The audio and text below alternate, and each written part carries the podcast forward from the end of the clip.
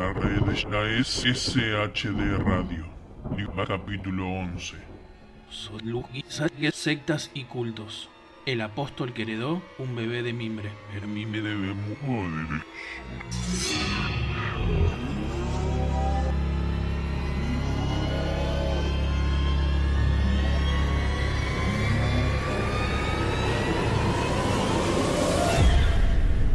Hola a todos, ¿cómo están? Bienvenidos a otro episodio de SHD Radio, nuestro podcast de terror, eh, de terror como género. Y hoy vamos a hablar de cine en un episodio un poco parecido a, otro que hicimos, pero no igual. Eh, pero bueno, antes de hablar del capítulo, voy a presentar a eh, mis amigas y compañeros de podcast que están acá. Lu y Ro, ¿cómo están, chicos? ¿Cómo va? Hola, con mucho frío. Se vino el frío en La Plata. La verdad que el frío es de golpe encima. demasiado. Em, pero bueno, es buena excusa para quedarse en la casa viendo pelis. Así que si, nos están escuchando y hace frío también en su ciudad, país o donde sea que estén, eh, en este capítulo van a tener como 10 películas, si no me equivoco son 10. Eh, sí, 10 películas para ver que em, todas tienen algo interesante. Em, y bueno, esperemos que después que escuchen el capítulo se pongan, eh, no sé, creo, creo que es un tema que va a dar para debatir, porque vamos a hablar de eh, cine de sectas, o de, bueno, sectas o cultos y este tipo de organizaciones religiosas, eh, no sé, del underground. Cosas turbias. eh, y bueno, chicos, a ustedes el tema sectas, ¿qué les remite? ¿Experiencia personal? ¿Algo, algo que les, les interese, les atrapa, no les gusta?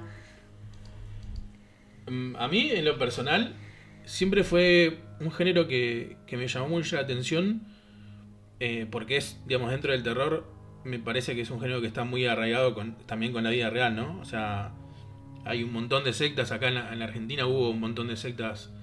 Eh, en los 80 muy conocidas que venían por ahí de, de otros lados.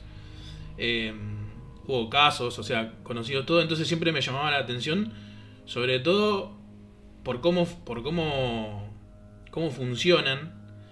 Y me pasó algo que para hacer este capítulo, bueno, además de ver las pelis que vamos a, hablar más adelante, vi un par de documentales, eh, documentales que no había visto, que fui, medio que lo fui encontrando a medida de, buscar mucho en YouTube y eso. Em, por ejemplo, vi un documental que, cuenta bien la historia de, lo que fue Jonestown, que em, la peli de Sacrament está basada en ese caso real.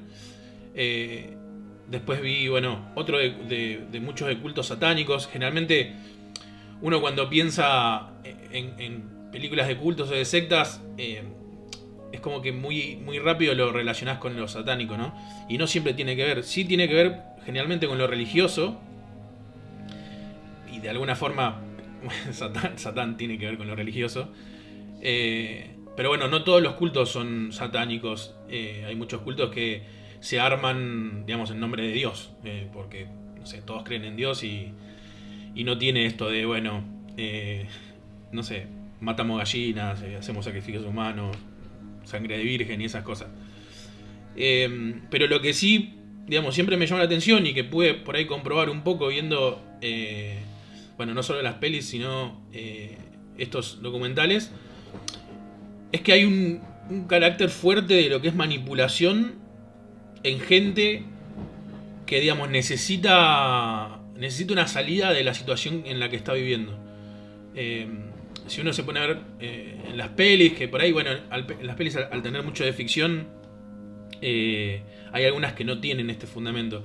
Pero en, digamos, en los casos que uno puede conocer eh, reales, o mismo en los documentales, siempre hay gente, no sé, gente que perdió todo, gente que se quedó sola, mucha gente de la calle, gente que por ahí siente que no, que está perdida en la vida y no sabe qué hacer y termina como, como recayendo en estas, eh, en estas sectas o en estos cultos, eh, porque es como que les hacen creer que encontraron algo más grande que ellos mismos, ¿no? Entonces eh, es como que, bueno, en, un lugar por ahí donde nadie sentís que nadie te entiende o que nadie puede llegar a comprender lo que te está pasando, ese lugar te da todas esas comodidades que vos, nada, por ahí estabas buscando lo que sea. Eh, en, en- en lo personal, eh, yo el año pasado, no, el 2019, no sé por qué para mí el 2020 es como que siempre digo el año pasado, pero... Sí, como que no 2019. existe, Ah, no. ¿viste? Sí, Ya. no existe. Borrado del mapa el 2020. Sí. Tal cual, tal cual. no existió. Me pasó de que, nada, yo, bueno, venía de una, de una enfermedad bastante importante y de, y de cuestiones personales eh, por haberme vuelto a la casa, digamos, de mis viejos después de, casi toda la vida vivir solo y un montón de cuestiones eh, y no, la estaba pasando bien. Y una mina, una amiga me, me, insistía con ir como a un nada, como unos cursos que ella decía que hacía, que nosotros siempre la cargábamos de que eran cosas de hippie, ¿no? Porque ella contaba y, eh, cosas, no sé, al aire libre y al pastito y esas cosas. Entonces siempre le decíamos que iban a cursos para que cómo ser hippie y todo eso, gastándola. Y un día ella me dice, quizás cuando me vio, yo creo que más, más, no sé cómo usar la palabra, pero más derrotado, por así decirlo. Vulnerable, capaz. Sí, sí, sí, yo creo que fue un momento cuando decís, bueno, ya no sé qué hacer. Yo creo que fue un momento que toqué fondo y literalmente no sabía qué hacer, no sabía, no veía, o sea, no podía imaginarme cómo iba a ser el otro día, ponele, para así decirlo.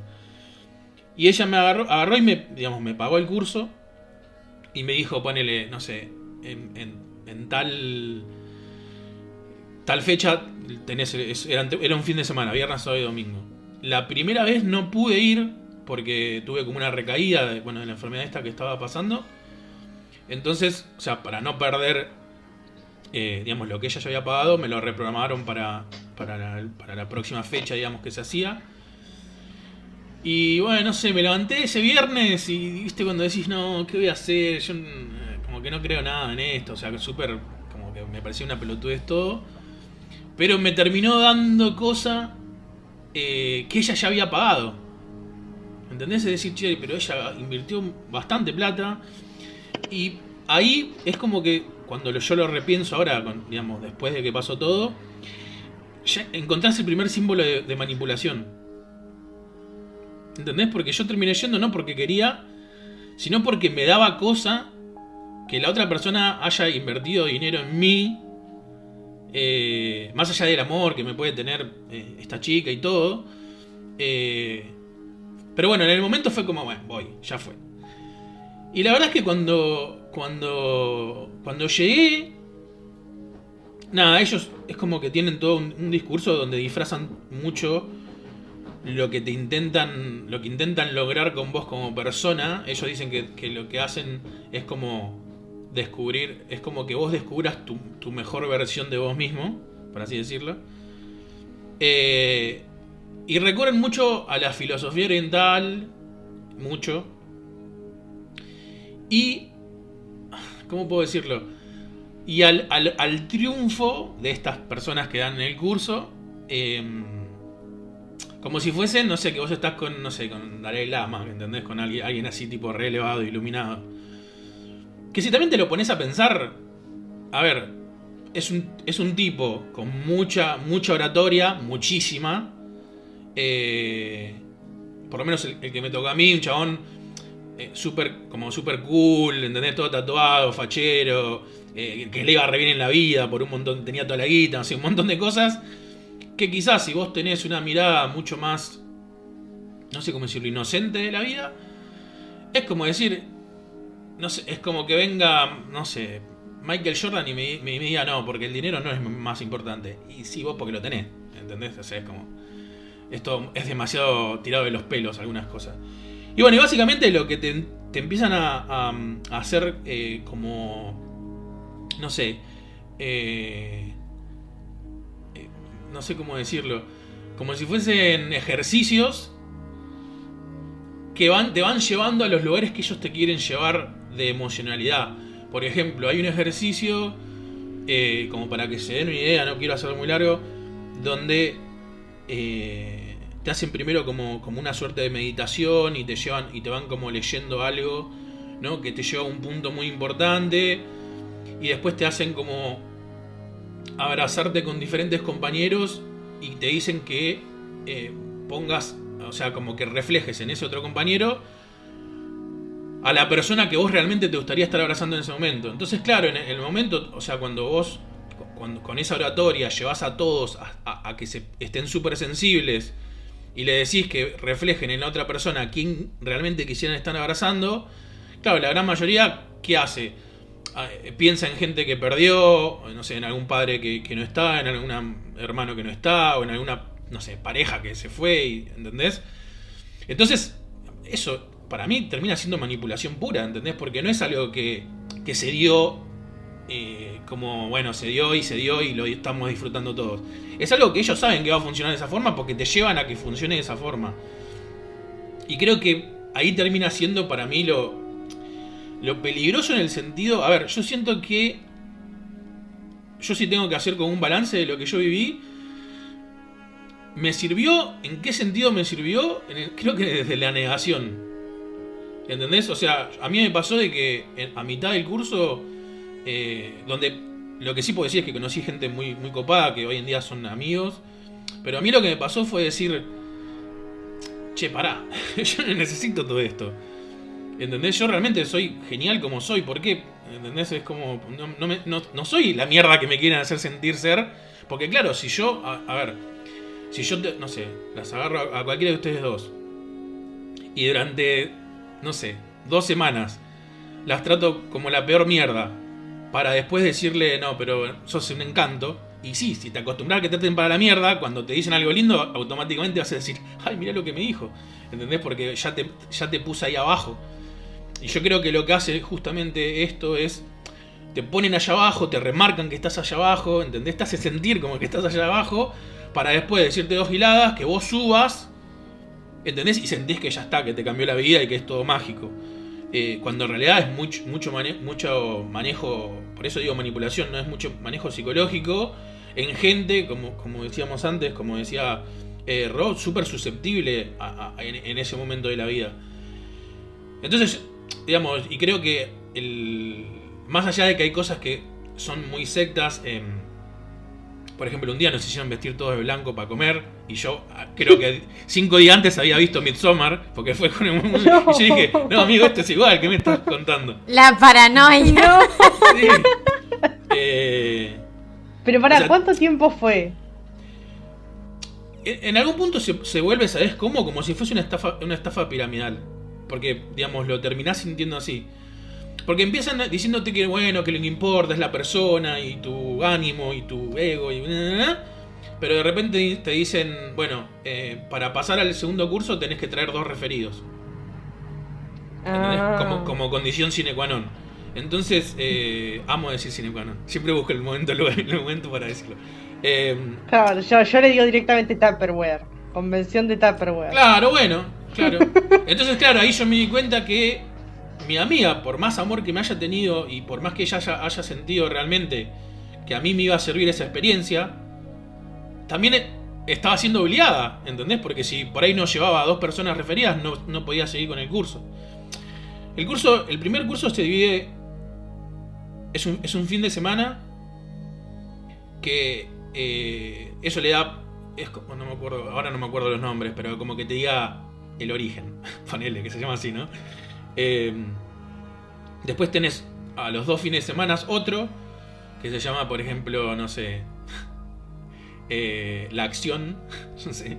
Y después tenés otro a los otros tres fines de semana, que se llama eh, el resultado, no sé, los nombres no me los acuerdo bien, pero era algo así, era como algo cronológico, ¿no? Como que vos ibas creciendo hasta Resecta esos nombres igual, eh. Sí, sí bueno, no eran así, la verdad, pero no me los acuerdo. Pero bueno, claro, poner. Pero tenían esa connotación.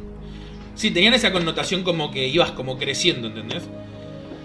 Es que la idea es así como de ascenso, suele ser, suele estar eh, ligada a tipo pensamientos así religiosos. Eh, o sea, no me sorprenden para nada, la verdad. Sí, es que es que justamente por eso. Y, el objetivo era como que vos en esos tres. En esas tres instancias. Logres. Como ellos te dicen, como logres ser la persona que querías ser. Eso es como el primer curso. Después tenés un segundo curso. Eh, creo que son tres, si mal no, si mal no recuerdo. Em, y el último que dura no sé, ponele creo que dos meses o tres meses. Eh, no vas todos los días, vas una vez cada, dos semanas, pero te hacen hacer un montón de cosas, eh, como que te dan tarea para el hogar, por así decirlo. Eh, por ejemplo, una de las cosas que te, hacen hacer es ver la película El Secreto. No sé si, si, la conocen o la Ay, Dios, sí. sí lamentablemente, sí. Sí, bueno, es la película del. Esto de que si yo pienso mucho que voy a tener una mansión en California, eventualmente voy a terminar viendo una, una mansión en California. Em, te hacen hacer, por ejemplo, a mí, eh, no sé, se ve que las personas que, que, porque hay uno que es el que edita el curso y otros que ayudan, eh, no sé, ponele, me, me, vieron que yo no era una persona graciosa. Eh, cuando yo me, considero súper gracioso. Pero no voy a hacerme gracioso en todos lados. Estoy en un curso donde no conozco a nadie, qué sé yo, me voy a quedar callado, observando.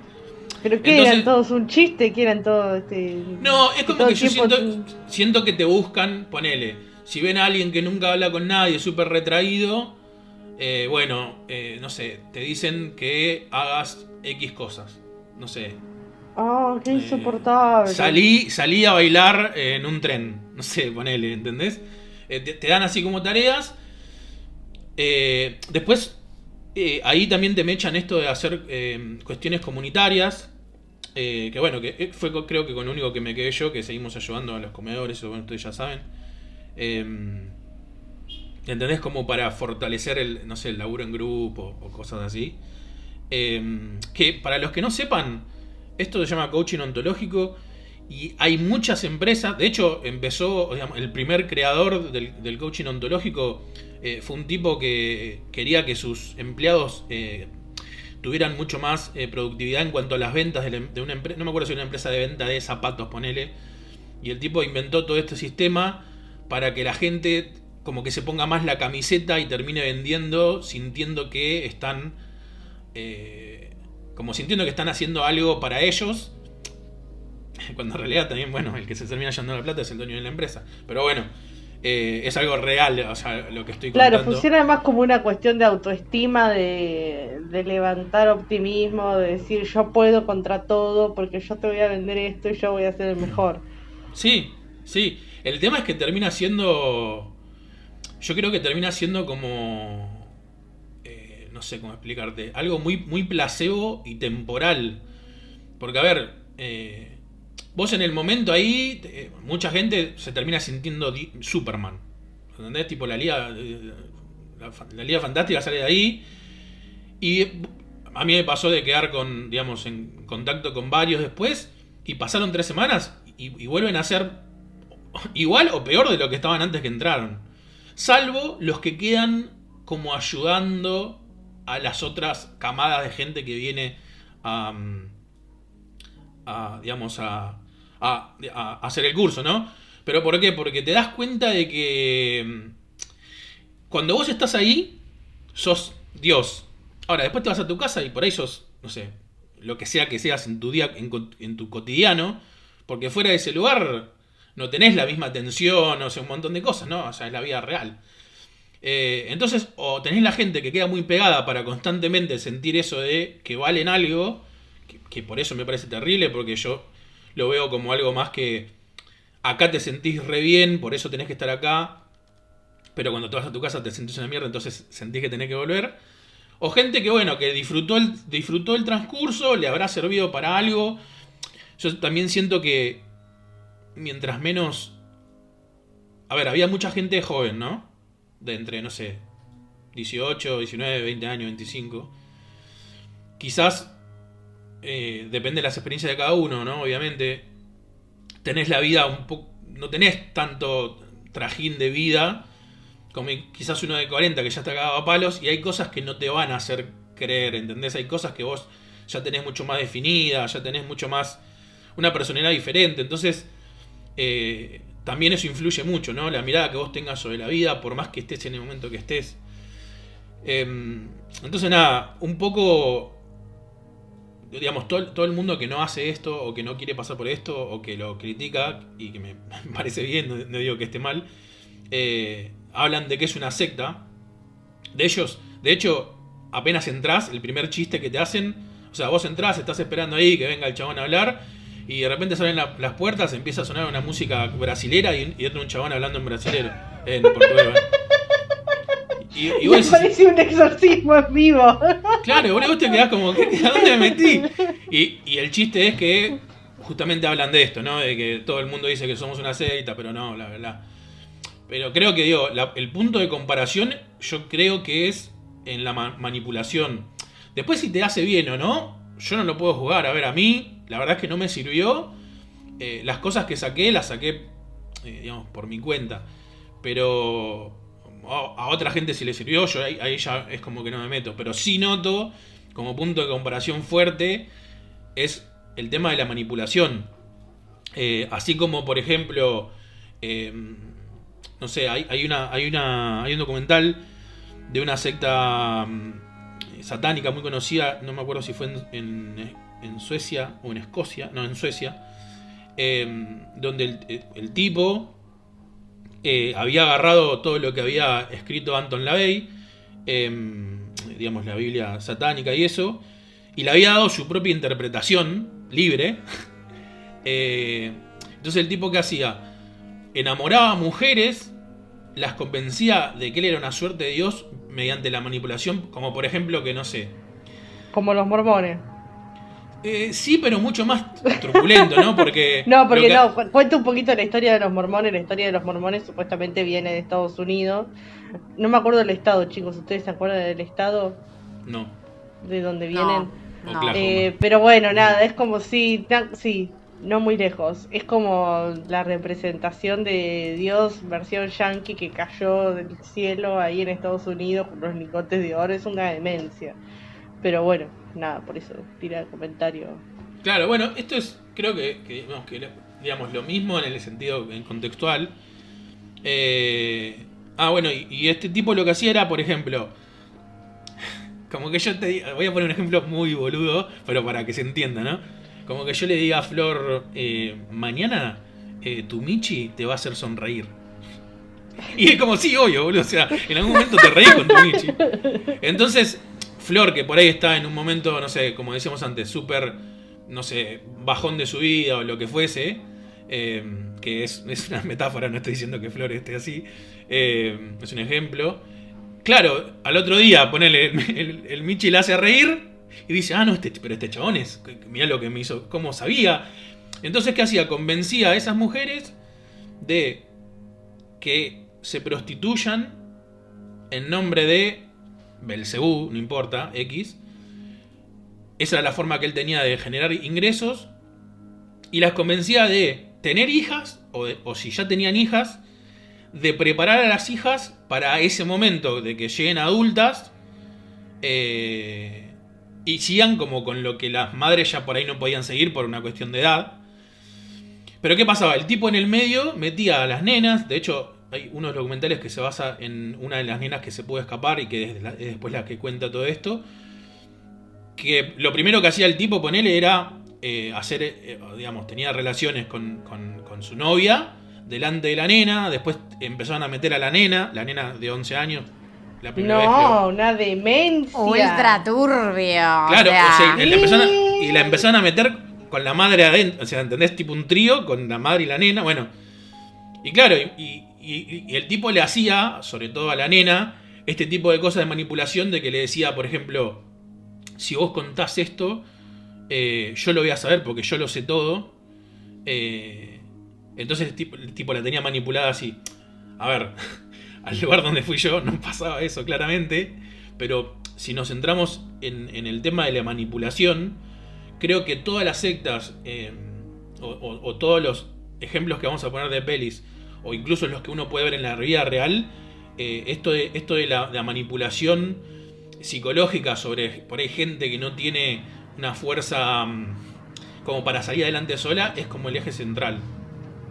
Sí, el otro, ahí yo estaba pensando también en dos ejes, porque antes de, de arrancar a grabar estábamos hablando de una de las sectas más conocidas de acá de Argentina, que fue la del Maestro Amor. Sí. Este, que bueno, nada, también una flayada, pero que estaba más ligada como o sea que, que para mí la gente liga mal las cosas porque está ligada un poco a, a Hoyo, a toda esa onda de Hoyo, que si no vieron Wild Wild Country en Netflix, que es la serie de, de Hoyo, la serie documental de cómo se, se instalan en Estados Unidos y empiezan a generar una comunidad, eh, véanla porque es espectacular. Y es como que a mí no me gusta que le atribuyan onda, bueno, la secta que se basa en la política hindú o es un maestro indio de no sé qué. No, era la verdad un demente que juntó gente en el norte del país. Y otra, otro de los lugares también que creo que de donde viene el aprovecho, más allá de, de no solo de la vulnerabilidad, es sino también el de la estabilidad. Es gente que por ahí hay, hay, hay, como dos lados. Por un lado la gente que está económicamente estable y por otro lado la gente que está económicamente inestable. Entonces, por ahí lo que ofrecen esos lugares es cierta estabilidad de comunidad, de no preocupación, de decir, bueno, acá estamos todos juntos, vivimos todos en un mismo lugar, comemos todo lo mismo, no hay que salir a pagar unas cuentas, es como salir del mundo real y meterte en un mundo ideal, digamos. Y eso es lo que me parece que también es otro de los puntos fuertes de decir, bueno, captan gente que, que esté inestable y le ofrecen cierta estabilidad. Porque también me ponía a pensar con esto que decías de tu amiga, que, que fue, que vos dijiste, bueno, fue gener o sea, yo fui porque alguien me lo pagó. Porque alguien fue generoso conmigo y me lo pagó. Y después dijiste que bueno, que no. Que en realidad esa cuando terminabas el nivel 1, para pasar al nivel 2 tenías que llevar dos más. Entonces por ahí a eso te hizo pensar de que ella no consiguió dos personas más este, que paguen, entonces pagó ella. Por ende también lleva una quiebra económica de la persona, como, la, como tal cual como la estafa piramidal, o sea, si no conseguiste a las tres personas, te, bueno, te falta uno y terminás poniendo la plata vos. Sí, y sabes lo que y pasa en ese ahí. interín perdés. Sí, y, cada lo- vez es peor. Y ahí sabes lo que, lo que te agrego a eso. Es que con tal de que vos lleves a alguien, ¿sabes qué te enseñan ellos? O- O sea, no solo para que lleves a alguien, sino para que hagas los segundos cursos, porque digamos, todos son pagos. Em, te enseñan a que. Por eso digo, tiene como una doble, doble semántica todo, ¿no? Porque te enseñan que vos, si realmente querés. eh, No sé, como que yo te diga, che, eh, a ver, no sé, tengo que pagar algo para Leono. Me da una mano, entonces nos juntamos nosotros tres y no sé, hacemos rifas, eh, salimos a vender torta y conseguimos la plata. ¿Entendés? Entonces, si vos lo ves del lado de, che, eh, está buenísimo, ¿entendés? Se juntaron tres amigos eh, para ayudar al, perrito de uno de ellos. El tema es que acá te enseñaban eso, ¿para qué? Para que vos termines pagando a estos referidos. Porque por ahí vos le decías a alguien, che, tengo un recurso para hacer eh, y cuesta tanto. Y te dicen, no, la verdad no tengo plata. No, no importa, vos venís que yo te lo pago. Entonces, ¿qué pasaba? Trabajaba todo el grupo. Trabajaba en el sentido de, eh, no sé, nosotros hemos ido a vender cosas a, la- a las plazas. Nos metimos en una feria de estas, eh, ¿viste las ferias que por ahí hay en las estaciones de tren y eso? Sí. eh, eh, a vender comida, que era comida que poníamos todos o que preparábamos.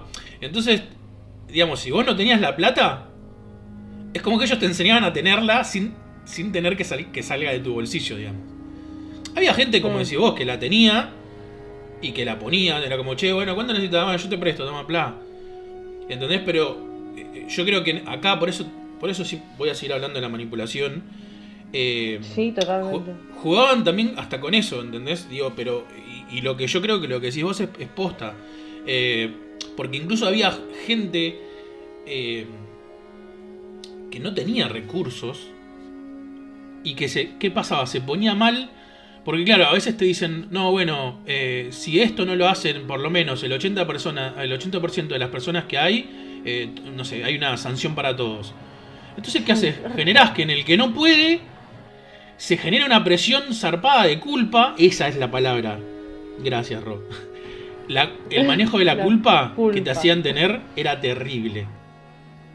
Porque había muchas cosas que la gente terminaba haciendo por culpa, por el que dirán, ¿entendés? Tipo, ay, pero si no hago esto, termino cagando a todo mi grupo, entonces lo tengo que hacer para no cagar mi grupo. Y, ¿entendés? A mí me parecía terrible. Es como, no, tenés que hacerlo de última porque tenés ganas. Entonces digo, eh, la culpa, que era eh, como el factor que creo que era más importante, eh, ahí es donde también se, se termina pegando mucho, eh, creo que con esta cuestión como, como sectaria, ¿viste? Del qué dirán, de que te, de que te manejan la cabeza. El sentimiento de culpa, a ver, el sentimiento de culpa es re religioso, amigo, o sea. Eh, no sé si hay, los, digamos, todos los que hayan quizás ido a algún colegio eh, católico, básicamente todo lo que dice la Biblia es que tenés que tener culpa por todo lo que haces y no sé, es como Sí, me parece sí, como sí. re heavy, eh, re- un heavy statement zarpado eso. Sí, la culpa, la culpa es, es- es religiosa, o sea, el concepto en sí. Y. No, y después lo que. Ahora que están hablando como. Porque estos serían como las, qué sé yo, sectas modernas. eh, al coaching ontológico también le dicen coaching coercitivo, porque justamente es una manipulación zarpada. Eh, pero es, es como que eso es lo loco, porque qué sé yo, en los 60, qué sé yo, estaban todas las contracorrientes, el hipismo y todo eso, en los 80, 90 Sí. estaba el satanismo, y hoy en día, qué sé yo, capaz ya no se habla tanto del satanismo, todas esas cuestiones, pero sí hay un montón de sectas, porque todo, a ver, todas son sectas porque son grupos religiosos como alternativos, o sea, tengan Y las reducidos buenas intenciones. porque Claro, no ten- tienen, porque no tienen el número de gente para hacer una religión también. Claro, y además no solo eso, y todos tienen como una membresía, porque lo que tienen las sectas, que en general es como que te, todas, ¿eh? tengan la intención que tengan, porque obviamente que los satanistas ya se sabe que es como, ya de base es turbio. Eh, pero hay otras que, qué sé yo, de base te intentan vender, qué sé yo, algo bueno, y hay gente a la que le sirven, es como dice Lu, hay gente que le sirve, hay gente que no. Eh, pero todas te venden un poco esa idea de que si vos perteneces ahí es como una comunidad, digamos. O sea, siempre te venden como la membresía, como que es un grupo selecto de gente que no sé qué. Es que es lo que Y yo le- te dije, te hacen sentir que sos parte de algo más grande que vos Claro, mismo. tal cual. el problema con eso es que si vos fun- terminás funcionando por eso que es más grande que vos mismo, e- eventualmente no te vas a poder despegar. Porque no es que te dicen, bueno, vos sos el que vale acá y nosotros so- somos solo, no sé, un acompañante de tu camino, no sé, te estoy poniendo con palabras así. Es como, no, esto es lo importante y vos sos gra- todo gracias a esto. Entonces te genera como esa dependencia de sentir que si te salís de ese lugar, eh, volvés a ser nadie. Digo, en, en base a lo que vos estabas diciendo. Sí, es que tal cual. eh, y además es como. mm, Justamente, eh, a, a ver, cualquier cosa puede ser una secta. Me acordé, bueno, em, Ro decía lo del Doctor Amor, pero qué sé yo, Jared Leto, sin ir más lejos, vendió Ah. un paquete súper caro a los fans de 30 Seconds to Mars para invitarlos a una isla en la, y él se presentó como tipo un mesías. O sea, a ver, no era una secta posta, porque No, bueno, fuera pero- de ese paquete turístico, eh, no era otra cosa, pero digo, vendió algo súper caro, la gente lo compró. Y, y- y lo, o sea, lo mostró como una secta, porque él salió medio a vestirse a los Jesús, como le hacían medio el chiste en un momento. Eh, entonces, lo que digo es que creo que cualquier persona, más o menos en una situación de influencia, eh, puede hacer su propia secta. Creo que eso es lo peligroso. Sí, Sí. sí, tal cual. Y después pasa lo que pasa que, que digamos, como la cientología, cienciología, no sé Sí. cómo...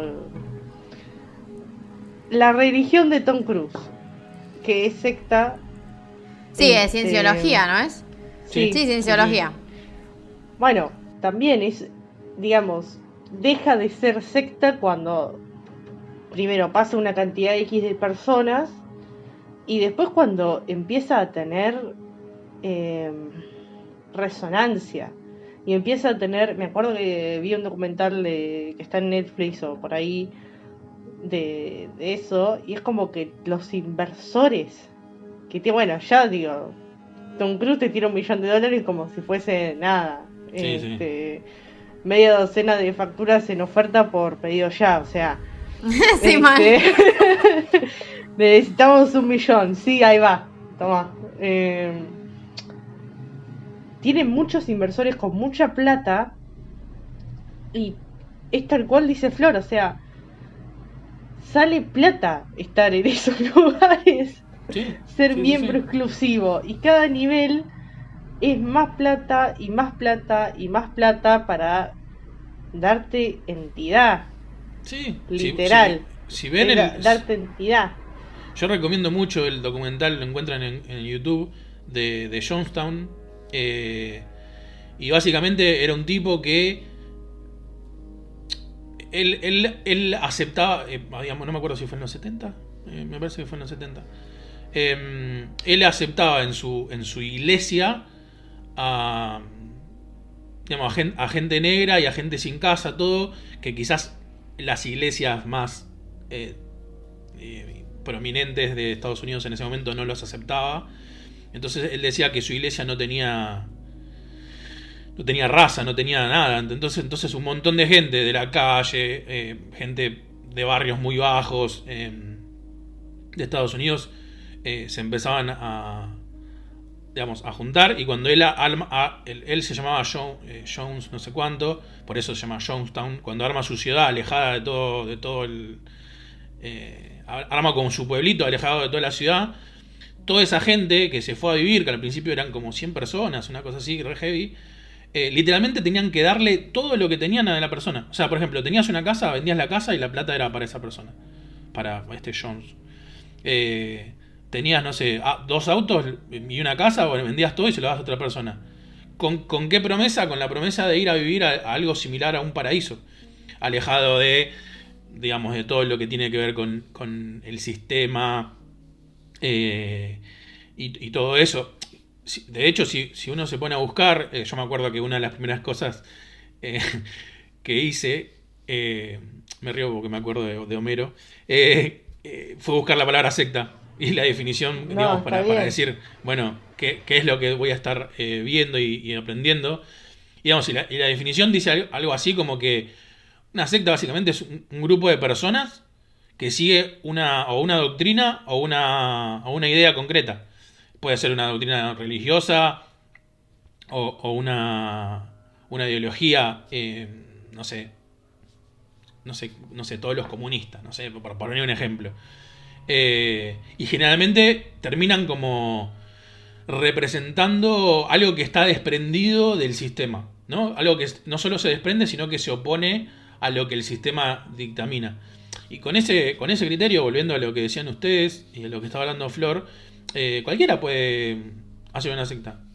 No sé, si mañana nosotros hacemos, eh, no sé, nos desprendemos de, de la sociedad, hacemos una secta de SHD y hay gente que nos viene a seguir, tranquilamente ya tenemos el, eh, digamos, el, el concepto de secta, sobre todo porque hay una, hay una cuestión que está buena, la verdad que, de nuevo, investiguen lo mejor, yo me lo acuerdo así por arriba ahora, pero hablaba de la, mm, de la etimología de la palabra, digamos, de, de- cómo se creó, de dónde viene la palabra secta, y que uno de de las vueltas que le daban desde el latín era ser como un seguidor a un maestro o líder. Eh, entonces, con ese criterio, digamos, es muy fácil hacer una, una secta.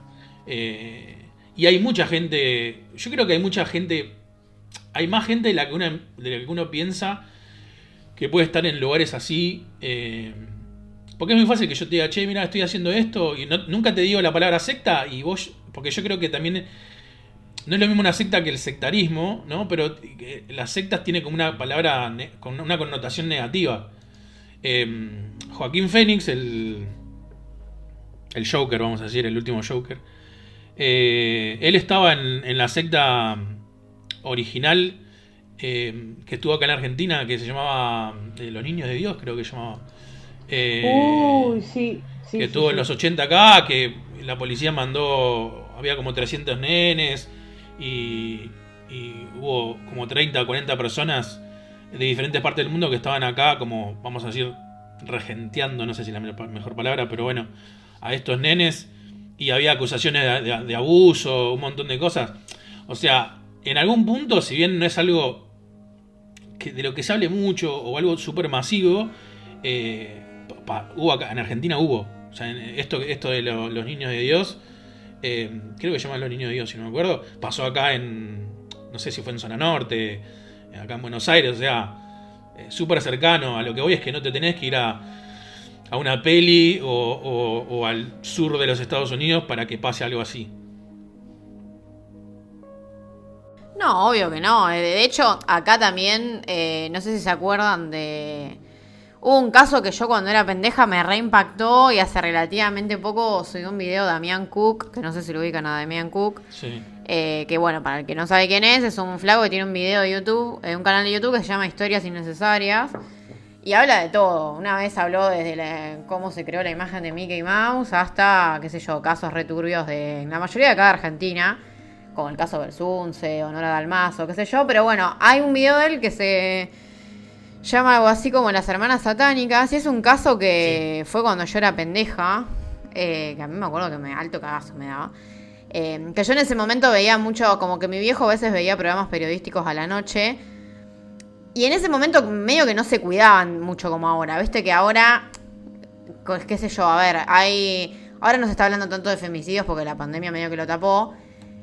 Pero hasta 2019 cada vez que se hablaba con un de un femicidio, si bien eran medio ofensivos los medios, eh, como que se intentaban cuidar. En esa época, no sé, yo me acuerdo que de este caso, que no tiene nada que ver con un femicidio, pero me refiero a lo grotesco que a veces son los medios, ¿no? Como que en esa época, hace más o menos 20 años atrás fue esto, eh, nada, me acuerdo que habían hecho una dramatización del asesinato y era básicamente, eh, nada, un padre que se metió en una secta también, que tiraba a los satanistas, porque en esa época, digamos, fines de los 90, principios de los 2000, había medio onda satánica acá en Argentina todavía. Eh, y nada, se terminaron metiendo las hijas y al final como que hubo como que una de las hijas lo terminó matando a él en un ritual medio bizarro que metió a la otra hija.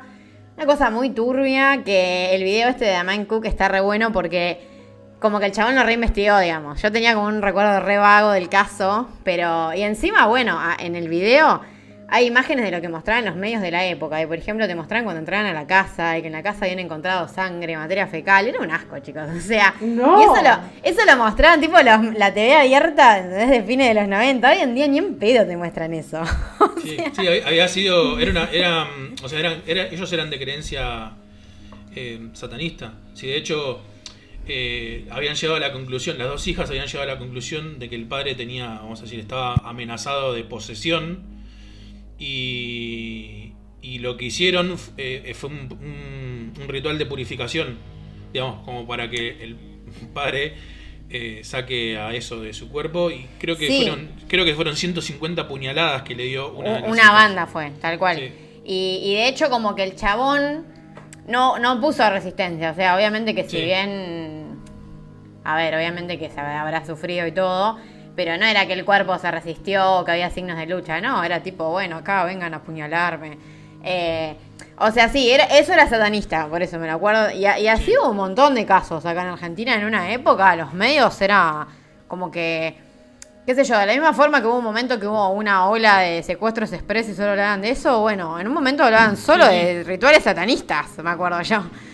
Sí, de hecho, de hecho, como decís vos, tanto Damián Cook como, como Magnus Mephisto, eh, que para el que no lo conozca es un- una suerte de director, personaje, de- de, digamos, del, under de acá Argentina, pero que tiene un canal en YouTube bastante conocido que hace, hace algo muy similar y cuenta y trata muchos casos eh, así turbios de, de la Argentina, en los cuales hay un montón de, de cuestiones así de sectas y todo. O sea, si realmente les interesa el tema, para mí tanto el de, el de Damián Cook como el de Magnus Mephisto son dos canales que... Nada, que se van a encontrar con cosas que decís, esto pasó acá en Argentina. Eh, nada, Y muy turbio todo. Sí, pasó. Eh, muy turbio. Sí, es que tal cual. Eh, bueno, y lo mismo que sé yo, la, la obra de Mariana Enríquez que está muy inspirada, si bien no son casos reales, está re inspirado en, en cosas que pasan acá. Eh, o no sé, o incluso Dross. Dross habló en varios videos, habló de un montón de casos acá de Argentina y vos decís, che, ¿qué onda este país? Re turbio. Eh, bueno, si quieren arrancamos a hablar de las pelis. Eh, que bueno, nosotros seleccionamos 10 pelis eh, que básicamente nos parecieron que tratan este tema de lo que es una secta, la manipulación.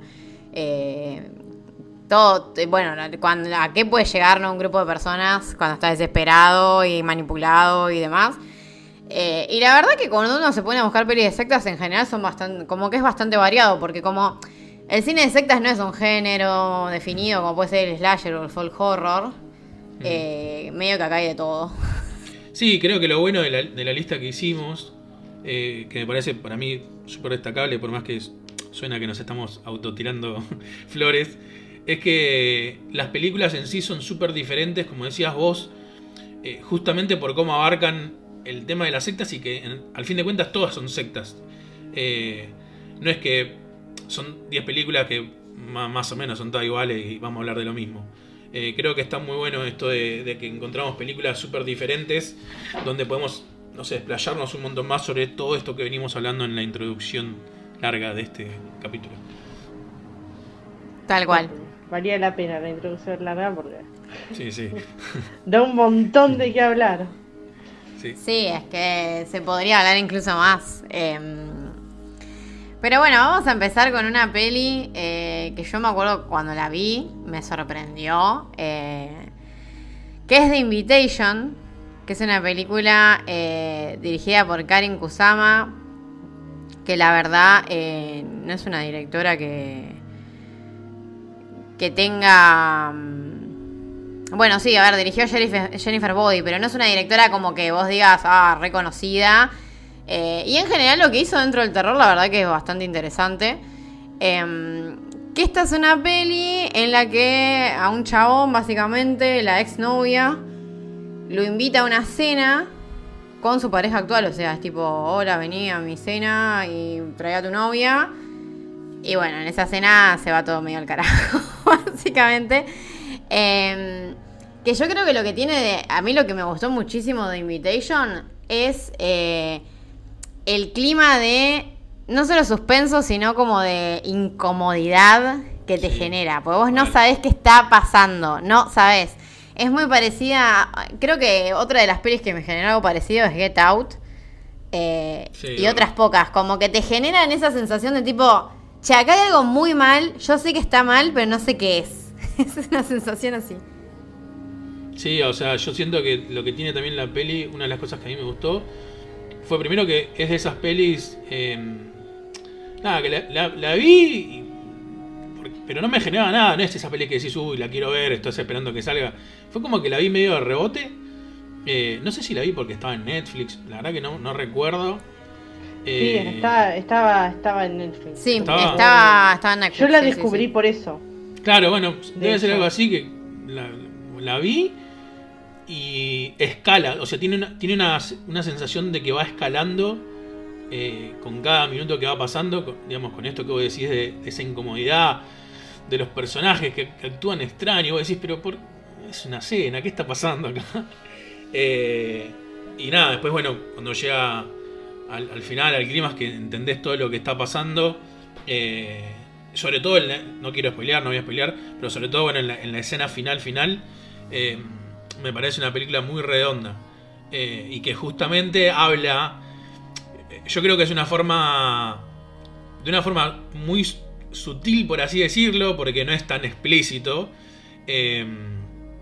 habla de esto que veníamos hablando nosotros a lo último, ¿no? De- de- de que una secta no tiene que ser precisamente algo, eh, ¿entendés? Que bueno, viven todos allá alejados y hay uno que es que se cree que se cree Jesús como como ¿cómo se llama que dijiste Jared Leto eh, o algo así como muy cir- circense, ¿no? Eh, me parece como que está a mí me encantó. Sí, es una peli que a mí también me gustó mucho. bueno, por lo que decía. Y, y me pasó lo mismo, que Netflix cuando arrancó eh, tenía un catálogo... Ahora también, a ver, Netflix tiene un catálogo de cine de terror que está bueno. Lo que pasa es que, bueno, a esta altura, bueno, cualquiera de nosotros tres revisa el catálogo y ya vimos todo. Pero en un momento como que agregaban, y ahora también lo hacen, pero en una época lo hacían más seguido, como que agregaban este tipo de películas que eran más del circuito de festivales. eh, que si no, no las veías, o sea, o no te enterabas, qué sé yo. Es como que era, era lo copado de Netflix hace un par de años. Eh, y sí, a mí la verdad que me gustó, es lo que digo, por el tema climas, eh, me puso muy nerviosa la peli. No, vos la Em, viste, ¿no? Sí. The Invitation. Sí. Sí, sí, sí, la vi en, en, en Netflix. Y me acuerdo que me re sorprendió y me re gustó y me causó la misma sensación que, que ustedes, como que era una película que no sabía para dónde iba. Y todo el tiempo quería que vaya a algún lado. Era como, Sí. uff, Sí, la ansiedad que te ¿cuándo va a pasar algo? O sea, pero no es que cuándo va a pasar algo, es que está todo pasando, pero hay una tensión tan grande que se genera en esas conversaciones. A mí me parece que uno de los retos más grandes de- del cine como, como arte es filmar conversaciones, es grabar conversaciones, es, es muy difícil mantener un buen ritmo y una buena atención y más este, lo que hace la directora que es una cuestión que va como increciendo, ¿va? Y, generando como pequeñas incomodidades de a partir del lenguaje, de los gestos, de las palabras, tipo, alguien tiene un comentario y eso ya medio que incomoda al resto. Eh, hasta que bueno, se va. Se van, se van atando todos los cabos, digamos. Y va jugando con dos elementos. Y el final me parece delicadamente hermoso. Sí. No sé cómo explicarlo. Sí.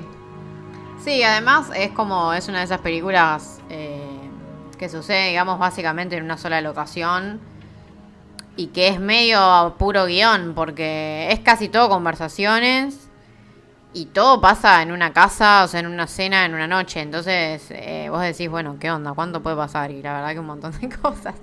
Y coincido también que, mm, que bueno, Pero que el, fi- también que el están final ahí- es fuerte.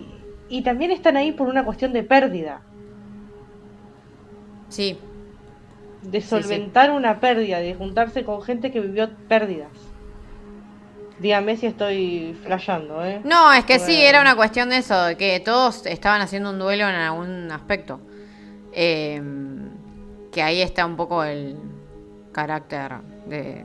pues, Sí, el carácter como de mm, más manipulación emocional, de convencimiento.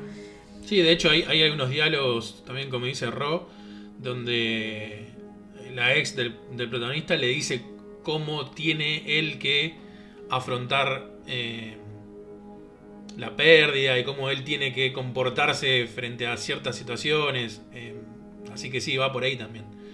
Y justamente ahí, o sea, el personaje está viviendo un momento, eh, digamos, de sensibilidad, ¿no? Como de, de, estar, ay, ¿cómo era la palabra que usaste vos, de estar, sí, no sé, me sale sensible, pero no es sensible. Em, como estar en ese, en ese momento donde necesitas salir de ese lugar y quizás no estás encontrando la forma. Em, en ese sentido, la peli para mí se acopla perfecto a lo que veníamos hablando. Sí, sí, re, co- re coincido. Eh, así que bueno, si no la vieron, eh, mírenla porque creo que se van a llevar una sorpresa interesante. Y otra que a mí me sorprendió en su momento eh, fue también eh, The Sacrament, que es una película de T. West, que es un director que también en su momento no era tan conocido. Hoy en día que la verdad que, o sea, ya hizo varias películas, dirigió, lo que tiene de particular T. West es que dirigió un montón de capítulos en series de terror. Tipo mm, en la serie El Exorcista, en Outcast. eh, el un- último, digamos, si quieren ver un último capítulo de terror dirigido por él, que es para mí es una serie que es buenísima, vean Dem. que Sí, está en Dem Video. también. Sí, sí, Mm. Y el capítulo de él es, uff, tal cual. qué mal que la Em, pasé. Pero bueno, está hasta en la serie de Scream, eh, en, Wayward. En Wayward Pines, que es un bodrio, pero tiene capítulos que están muy bien dirigidos. Eh, es como que medio que un poco su fuerte es los cortos y la TV. Eh, pero bueno, tiene pelis interesantes, pues también está The House of the Devil, que está buena, y está The Sacrament, que es un found footage. eh, que es en ese sentido es un found footage bastante particular porque medio que dentro de lo moderno los found footage son todos de posesiones y exorcismos y todas esas cuestiones. Y acá es más bien un fotógrafo al que lo invitan, la hermana lo invita a una comunidad. eh, También esto, si no me equivoco, ustedes que la vieron hace A menos tiempo, me- está ambientada en los 70 la peli o no, más o Claro, menos. está basada en lo, en, en lo que contaba antes yo de Jonestown. Que fue Claro. un hecho real, búsquenlo, tipo, es terrible. Eh, está, está basada bastante. A ver. Fue algo que duró mucho tiempo y acá te lo cuentan bastante, vamos a decir, cortito. Y hay cosas que no pasaron exactamente como te las muestran en la peli. y Siempre hay que. Yo creo que hay que tener en cuenta que eh, una peli que no es un documental, por más que esté eh, sea un fonfuchas eh, con, digamos, con, cámara en mano, se toma como algunos algunas libertades creativas justamente para que funcione como película. Pero está bastante bien llevado y está bastante bien construido el concepto de por qué esa gente está donde está y cuál es la búsqueda y cómo ven a este a, a este a este Jim Jones que es el ahí está no me acordaba Jim Jones se llama el fundador cómo lo ven como una suerte de sí no sé de profeta de, de- de- ¿entendés? de un, un dios casi la película para mí está muy buena porque siendo Sí. que es una película de, vamos a decir de terror que te que, que, digamos con, con este condimento de ser found footage y cámara en mano y todo eh, te muestra es súper cruda en, cómo te muestra las cosas que van pasando. Eh, me parece que está muy bien hecha, muy bien pensada de ese lado y en ningún momento te hace pensar, a mí por lo menos cuando veo las pelis de found footage, muchas veces me hace pensar de por qué mierda seguís filmando, ¿entendés? Tipo, no tiene sentido que esté filmando en ese momento. Y acá no te pasa con ningún, en ningún momento porque justamente ellos lo que querían era documentar las cosas que pasaban ahí adentro. Eh, está- para mí está muy, es muy redonda, eso es lo que quiero decir. A mí este, hay una cosa que, que quiero aclarar, que acá me pongo un poco piqui eh, de discusión, que el found footage en realidad es material encontrado. Eh, es una película que se realiza a través de un material que se encuentra. Esto le clavaron y le dijeron tipo de, de ponerlo en su categoría found footage, pero para mí lo que con lo que juega es como una ficción que juega a ser un falso documental Claro. porque lo que tiene de, de onda, que me parece que por eso está, está muy redonda y muy bien y demás, es que no solo agarra el caso, sino que también le da un contexto con los tres pibes que son periodistas de Vice. Para quienes no conocen Vice, es la revista hondera de Estados Unidos, es tipo el periodismo alternativo que Vice para mí tiene una doble cara, que por una, o sea, está Vice Estados Unidos, Vice México, creo que está Vice España también. Para mí es súper interesante porque hay notas que son muy buenas, realmente es una revista que se enfoca mucho en la contracultura, más que una revista, un medio, que se enfoca mucho en la contracultura, en lo extraño, tiene todo una gran comunidad de personas que, la siguen, pero al mismo tiempo generan como o responden más bien a un estilo de personas, de, gente, ah, vos si sos un periodista medio cool, onda pop, no sé qué carajo, sos parte de Vice. Entonces esa doble cara que tiene Vice está como bien puesta, no, para mí no es casualidad que estos tres este, pibes que son, uno, son medios nabos los tres, viste, no son Sí, sí.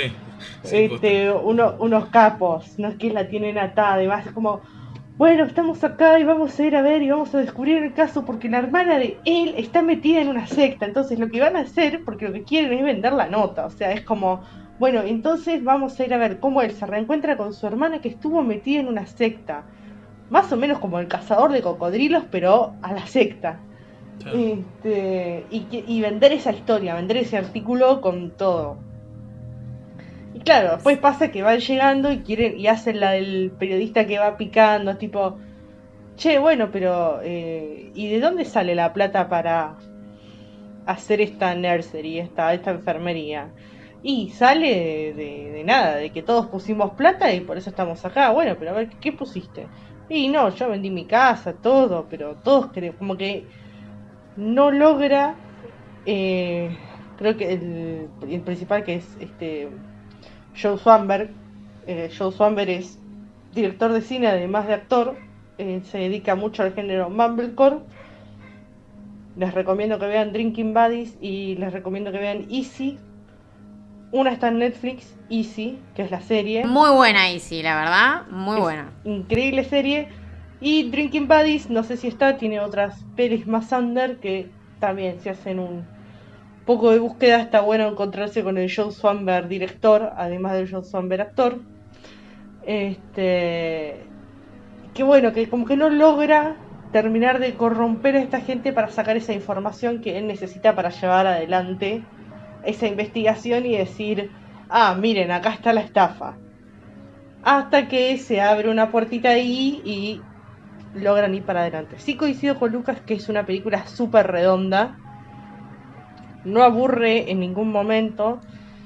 Y Ty West maneja muy bien todo esto de esta cuestión del de lo que se filma de forma documental porque está bueno porque todos los encuadres están torciditos, o sea, como que siempre hay una distorsión cuando llegan ahí de la, de la realidad. Al principio empieza muy documental de viaje, este, con cámara en movimiento, o sea, logra a través de ese material que genera, de decir esto va a ser un tipo, un falso documental, logra a través de esa excusa del documental eh, utilizar mucha cámara en mano para generar muchísima acción, doblar los cuadros, que está buenísimo porque te hace una distorsión interesante de, del punto de vista de los personajes y de dónde están.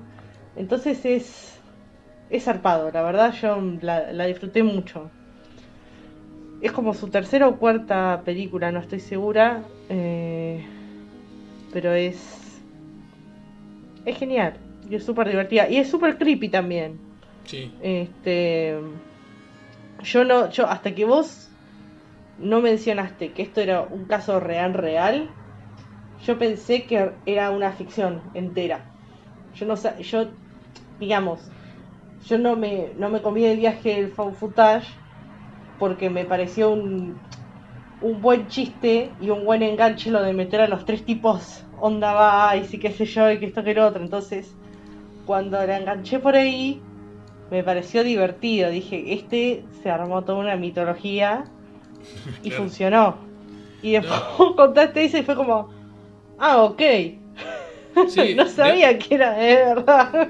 De hecho, lo que vos contás, Peor. digamos, el, el- el lugar donde hiciste hincapié está buenísimo porque pasaba esto, eh, se hablaba mucho de este, de este tipo, eh, sobre todo cuando se fueron a, a hacer esa- ese, como ese pueblito, ese Jonestown, Eh, pero era muy extraño porque nadie, no había notas, no había notas que, que- que pongan en duda eh, la veracidad de un tipo que se estaba llevando un montón de gente a otro lado.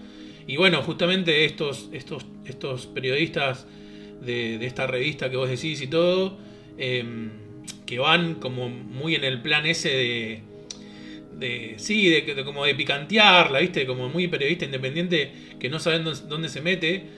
En el documental te terminas enterando, que me parece aún más turbio, de que no se hacían notas sobre esto porque el, el- el, digamos el eh, Jim, Jo- Jim Jones el, el, digamos el creador de esta secta tenía amigos re poderosos entre ellos un juez muy conocido no sé si de Nueva York o, o de dónde que le daba como ciertos regale- regalos eh, vamos a decir que tenían que ver con chicas que les enviaba a su, a su recinto Eh, Oh. como para.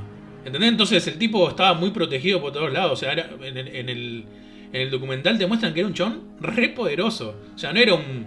Bueno, un loquito, como decíamos antes con Flor, un loquito que le pintó hacer una, una gilada y bueno, y se puso.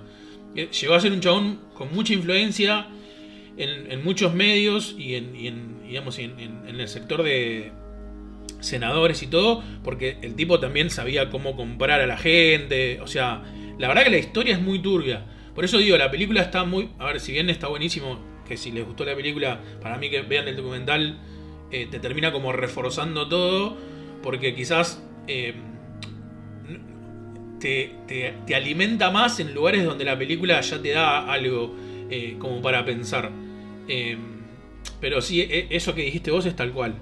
O sea, el, análisis que hiciste, eh, incluso, digamos, no sabiendo que era basado en un, en un hecho real, eh, es súper certero y por eso a mí me gusta tanto la película. Y creo que cuando vi el documental me terminó gustando más porque me parece que, eh, obviamente, el, director eh, se metió mucho, o sea, estudió mucho el caso, vio, vio documentales y todo, y como que hizo una apreciación muy buena para hacer una película y que no pase esto que decías vos, de que no sé, de que sea en volante o de que sea aburrida o de que, que tenga cosas que quizás no, no interesan para cuando vos te sentás a ver una peli.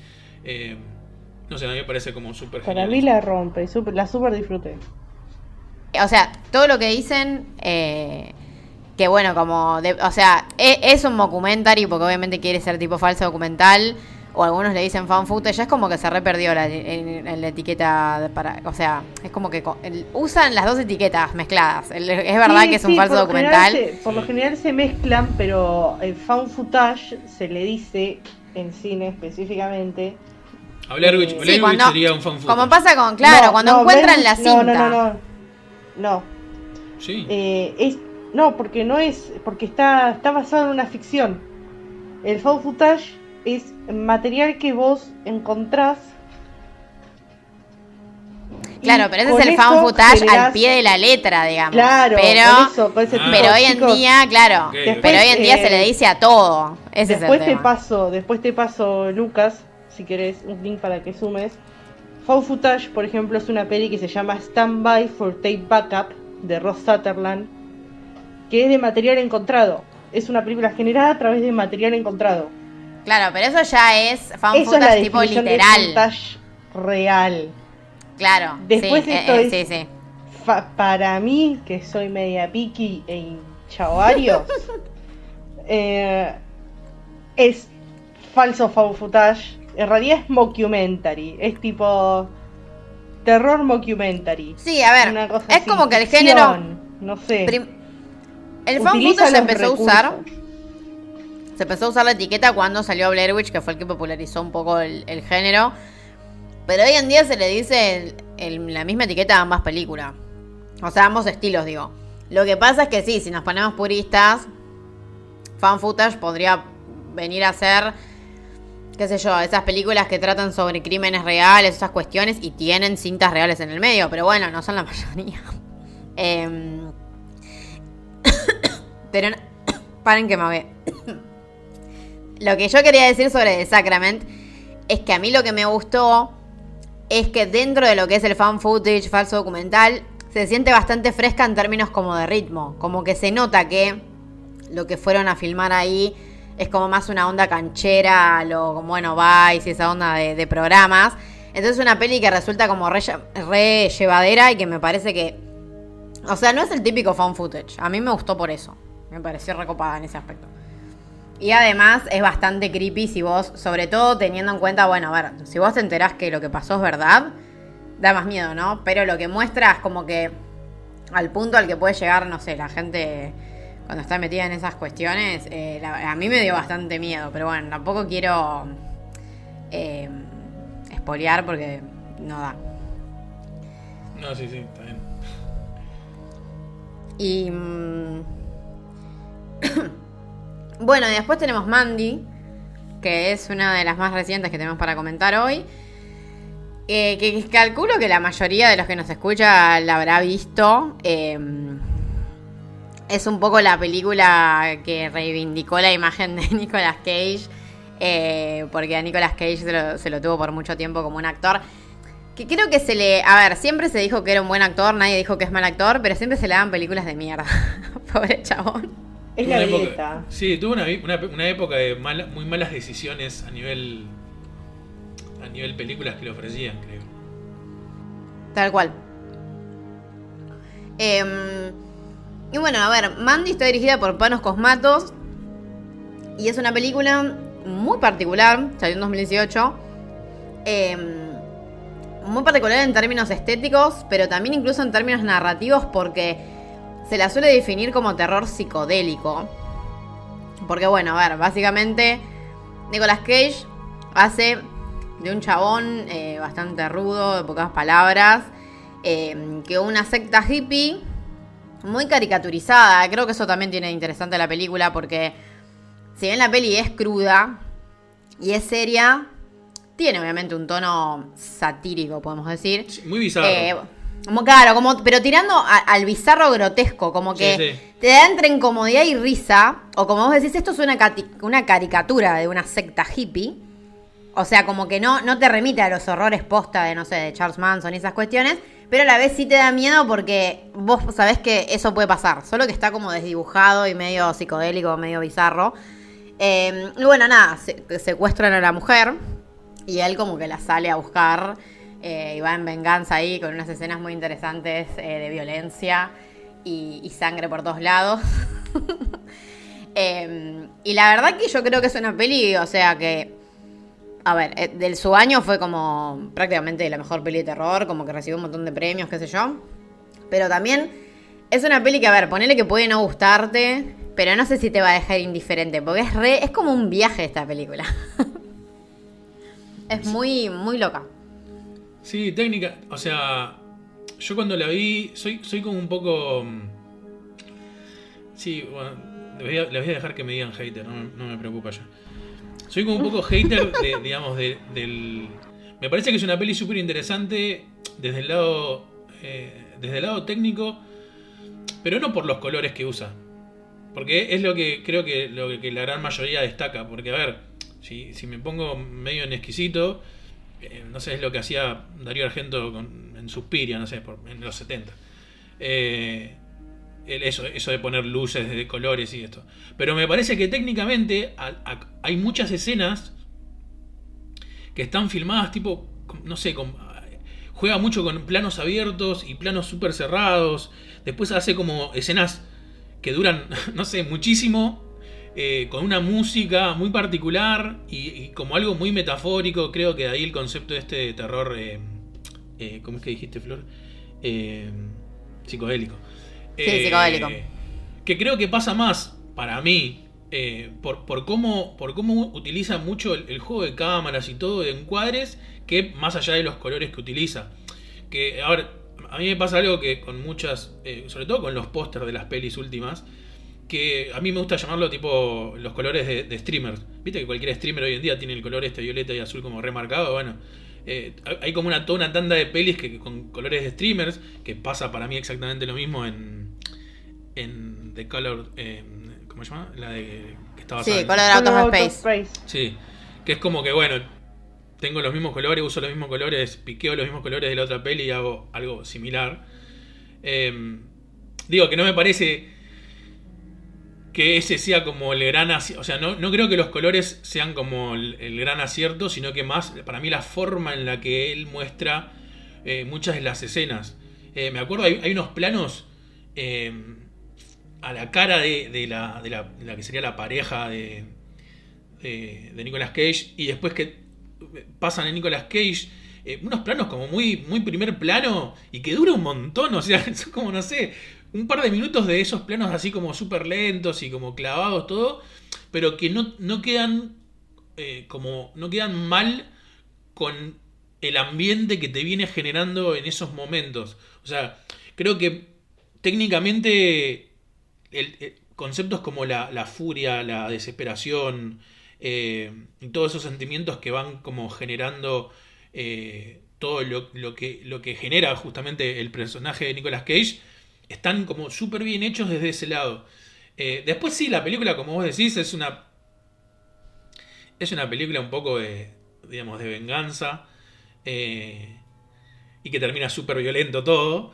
Eh, digo, hay, hay- mucho así, no- digamos, de ese lado no me parece como, uh, bueno, súper original, por así decirlo, pero sí en la forma que te muestra la locura que tiene el personaje de Nicolas Cage, que justamente es un Nicolas Cage, para mí que como que renovado, que, le dijeron, che, comportate tipo como, como- lo loco que estás, seguramente en la vida real, y esa, eso, esa, esa impronta que le da Nicolas Cage al personaje, con esta forma de mostrar como esa evolución de la, de, la, de la cosa súper lisérgica que tiene la película en sí, eh, con toda esta cosa muy hippie que vos decías, me parece que es lo que le termina dando la, la vuelta de tuerca de por qué es tan buena la peli o por qué fue tan buena en un año donde por ahí las pelis también de terror eh, trataban de ser muy conservadoras en, en- en- lo que es el terror, donde había mucho jumpscare tipo ya que no te asusta y ese tipo de cosas. Sí, es que a mí me pasa algo parecido a lo que decís vos, porque, a ver, si vamos por la cuestión de colores, qué sé yo, a ver, Color Out of Space también es medio así, colorida, o, y, aún así, bueno, esta ya la comentamos en otro podcast, pero no es una peli que nos guste mucho. O si lo mismo, a ver, Darío Argento, un montón de directores, hasta David Lynch hace estas cuestiones de tirar eh, colores o momentos como así, lucecitas y demás. Pero lo que vos decís, recoincido porque además a veces pareciera que es medio... Como que la cámara es medio morbosa o fetichista de cómo te muestra expresiones o, o momentos de violencia que son como que buscan remeterte en la escena. eh, y que digamos que si vos te metes en la, en la, en la atmósfera de la película, te llega de otra manera. Y también una cosa que hace re bien la peli para mí es que mezcla esto de lo que sería, qué sé yo, el terror más campi. Porque si vos le sacás toda la, la cuestión, digamos, formal de cómo está filmada, de cuáles son los planos, de todo eso, y dejás solo la trama, es una peli de clase B cualquiera Sí. que está filmada de una manera como muy autoral eh, y muy también, justamente, muy inmersiva, muy... eh, que busca que vos te metas en esa ira que tiene Nicolas Cage. eh, y lo consigue por, por cómo está filmada, con los puntos de vista de guion y todas esas cuestiones. A mí me. Va, yo soy una gran fan de Panos Matos. Soy muy fan, de hecho, es de mi top 5 de películas de terror de toda la vida, que no es tanto terror, es más sci-fi. eh, de su primera película, que es Beyond the Black Rainbow, más allá de el arco iris negro, que es 2010-2011. Este, ya en Beyond the Black Rainbow, o sea, él hizo Beyond the Black Rainbow y después hizo Mandy. Sí. Eh, Sí. Ya ahí ya es trip. La película es un trip importante, es un viajecito psicodélico por la mente, eh, en- ambientada en una cuestión media setentosa, ochentosa, ochentosa más que setentosa, este, donde todo es extraño, eh, donde la película te genera como una sensación de, de malestar cuando lo estás viendo, pero al mismo tiempo decís para dónde va la mente de estos personajes, o sea, como qué va a pasar acá, se va a ir todo al carajo. Un poco de esa psicodelia realizativa, formal de la que estuvieron hablando, sale de Beyond the Black Rainbow, vuelve en Mandy y vuelve un poco más extrema. Eh, y lo que me pare- por lo cual me parece digamos muy interesante que un director que solo hizo una película antes que esta y gracias a la figura de Nicolas Cage se haga conocido más que nada porque ahora también la película está en Netflix. Y por lo que decía Lucas de, de esta cuestión de todas las películas suelen de terror últimamente están teniendo como una cuestión muy conservadora. O sí me echamos me echamos un poquito de un par de colorcitos y ya pero hay pocas películas por ahí que presenten un riesgo estético y narrativo al mismo tiempo Sí, mal. porque por general o tienen un riesgo estético o tienen un riesgo narrativo, pero es raro encontrar este el mix del riesgo estético y narrativo juntos. Y Mandy es todo ese combo que, que también explicaba y decía Flor, te sacás esto y tenés una película clase B, le pones esto y tenés no sé qué. Y es eso, es una película de venganza exacerbada, casi hasta teatral, si, si si no sé, teatral en el sentido de que es todo exagerado, o sea, todo lo de Nicolas Cage es exageradísimo, es como, sí, bueno, bueno, ya, este, todo, todo el tiempo está en cinco niveles arriba de donde tiene que estar, como que si estuviese, no sé, dándose con, no sé, cocaína, pepa, lo que sea, como que Sí, está mal. todo el tiempo Mal, mal. ahí arriba, ahí arriba, ahí arriba, ahí arriba, y no baja, y es como este personaje que todo lo puede con tal de recuperar el amor. O sea, tipo, en realidad es, le sacan algo preciado. Es eso. Claro, no sí, puede sí. recuperar, no puede recuperar nada. Lo único que quiere que hacer es vengarse porque le quitan lo más preciado en su vida. Que lo que sí tiene muy bien la película es mostrarte desde el vamos que la mujer que ama es la mujer que ama, tipo no hay otra Sí. visual, es tipo es el amor de su vida, entonces vos ya sabés que si le pasa algo a ella se pudre todo. Y después es es muy son esos motoqueros infernales son muy divertidos también, o sea, es como uno ya espera también, es como a mí me pasa como con Misión Imposible, o sea, a mí lo que me gusta de Misión Imposible es que las misiones son cada vez más imposibles, aunque sean ridículas. Sí, mal. Entonces es como todas las, todas las películas, es decir, ¿y cuál va a ser la escena que va a ser imposible? Tipo, ya sea el agua, abajo del agua de 60 segundos o el avión en movimiento, uno ya, o a mí me pasa que ya pienso y digo, ¿qué tan imposible va a ser esto? Me, pasa, me pasó lo mismo con Man, digo, ¿qué? O sea, ¿hasta dónde? Porque yo hasta dónde va a llegar la violencia, o sea, ¿qué puede ser más violento que esta escena? Y ya sabes que se viene algo más violento que la escena que, que viste. Claro. Por eso me, me, me parece estupenda en ese sentido. Es decir, como, bueno, a vos y a tu culto los voy a destruir. y va, va por ahí. Sí. Sí, sí, es que. Yo creo que por eso creo que es como morboso o fetichista, porque es como que esos planos tan largos y tan como obsesionados por mostrar algunas cosas. Al principio incluso capaz te generan incomodidad, pero después te arremetes en ese mambo de sí, violencia, venganza, no sé, está bueno. Eso, eso es lo que me generó a mí. Como que es una peli que te rearenga esos sentimientos. Sí, sí. Em, bueno, después tenemos eh, Darkness o Oscuridad. También le dicen La Séptima Víctima, muchos nombres tiene esta película. em, de Jaume Balagueró, que bueno, es un director eh, español al que, o sea, la mayoría lo conoce por Rec, pero la verdad que tiene, eh, antes y después de Rec, como que trabajó, dirigió y, bueno, estuvo metido en un montón de thrillers eh, españoles. Algunas pelis que quizás no son estrictamente terror, pero que sí son películas quizás de... mm, Más tirando a misterios, sectas, eh, toda esta cuestión, sí, más como de... De darte miedo con esas cosas. Para mí es uno de los mejores eh, directores de, de terror es- español. O sea, y, encima hace, como un terror.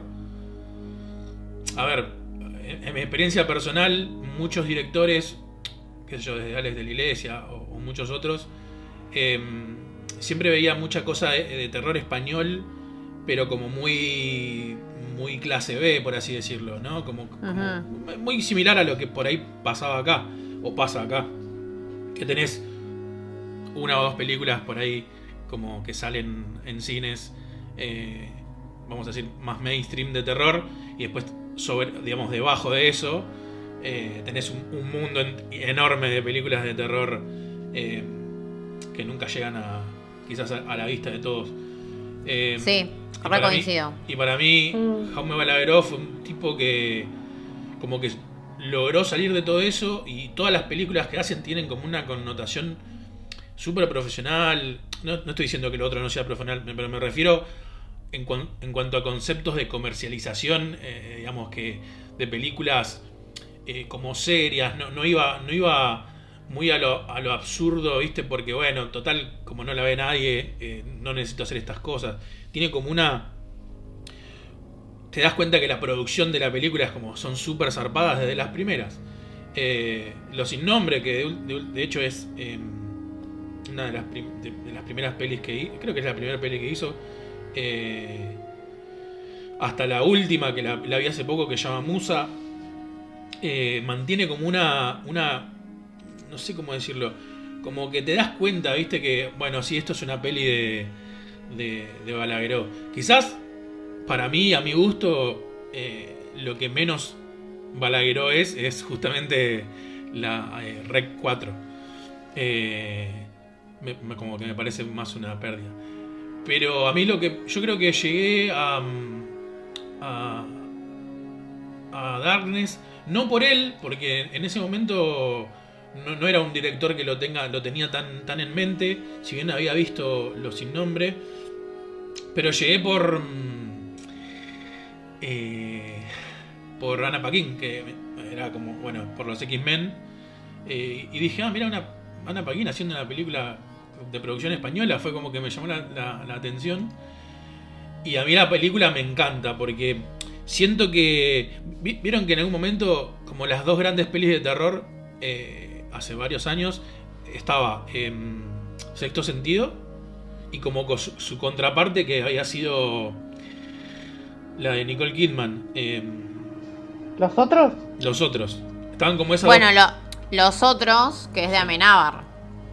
Que Claro. Amenábar también. ah, Amenábar ah, a o mí sea, es, el- no, es- sí. yo con el que más me caso, con Amenábar. Es tal cual. A, a mí me pasa con el con el suspense así español, los thrillers y demás, que me, o sea, me encanta en general. O sea, no quiero interrumpir lo que estás diciendo, Lu, No, pero no, bueno, para favor. ya que estoy. Sí, sí. Eh, a ver, a mí Balagueró me encanta, Amenábar también. eh, y después, bueno, que- Mateo Gil, que, que casi siempre es guionista con Amenábar, aunque dirigió una peli que se llama Regreso a Moira, que es parte de ese ciclo de películas para no dormir, me gusta, que está muy mi bueno. Regreso a Moira me Bueno. gusta mucho. A mí Regreso a Moira me encantó, o sea, no esperaba nada. Y él también es guionista de, eh, de Abre los Ojos, Sí. que Abre los Ojos, después tiene la remake que es Vanilla Sky, Mm. que él, eh, bueno, eh, Mateo Gil escribió tanto Abre los Ojos como Vanilla Sky. Y después, bueno, Tesis, que también es un thriller reservado. O sea, como que si vos te metés, yo me metí en, el- en- en los thrillers españoles por un poco por Alex de la Iglesia y por Claro. cuando vi Coso, eh, Los Ojos de Julia, como pelis más modernas, bueno, cuando vi los, los otros. Y después cuando empecé a ver toda esta cuestión de los 90, o sea, justamente Oscuridad, eh, Abre los Ojos, o, o bueno, Los Sin Nombre, que ahora lo vamos a comentar, me parece que los españoles hacen unos thrillers muy buenos, eh, sí, la verdad. Sí, para mí, para mí manejan, manejan bien el, el thriller, eh, el thriller en, en- en general. Sí. A mí me pasa que no, no, no he logrado por ahí encontrar un, un director eh, español que diga, oh, me gusta todo. Sí. Claro. Es Claro. como que tengo esta cosa, porque aparte para mí una de las mejores películas de terror española, que es La piel que habito, la hizo Almodóvar. Es- Este, Estaba por mencionar la piel que habito, que hasta la piel que habito está buena, ¿entienden? O sea, como. Este, para mí es un, es un peliculón, después este, que cumple un poquito, creo que casi 31 años, puede ser, no, menos, o dos, bueno.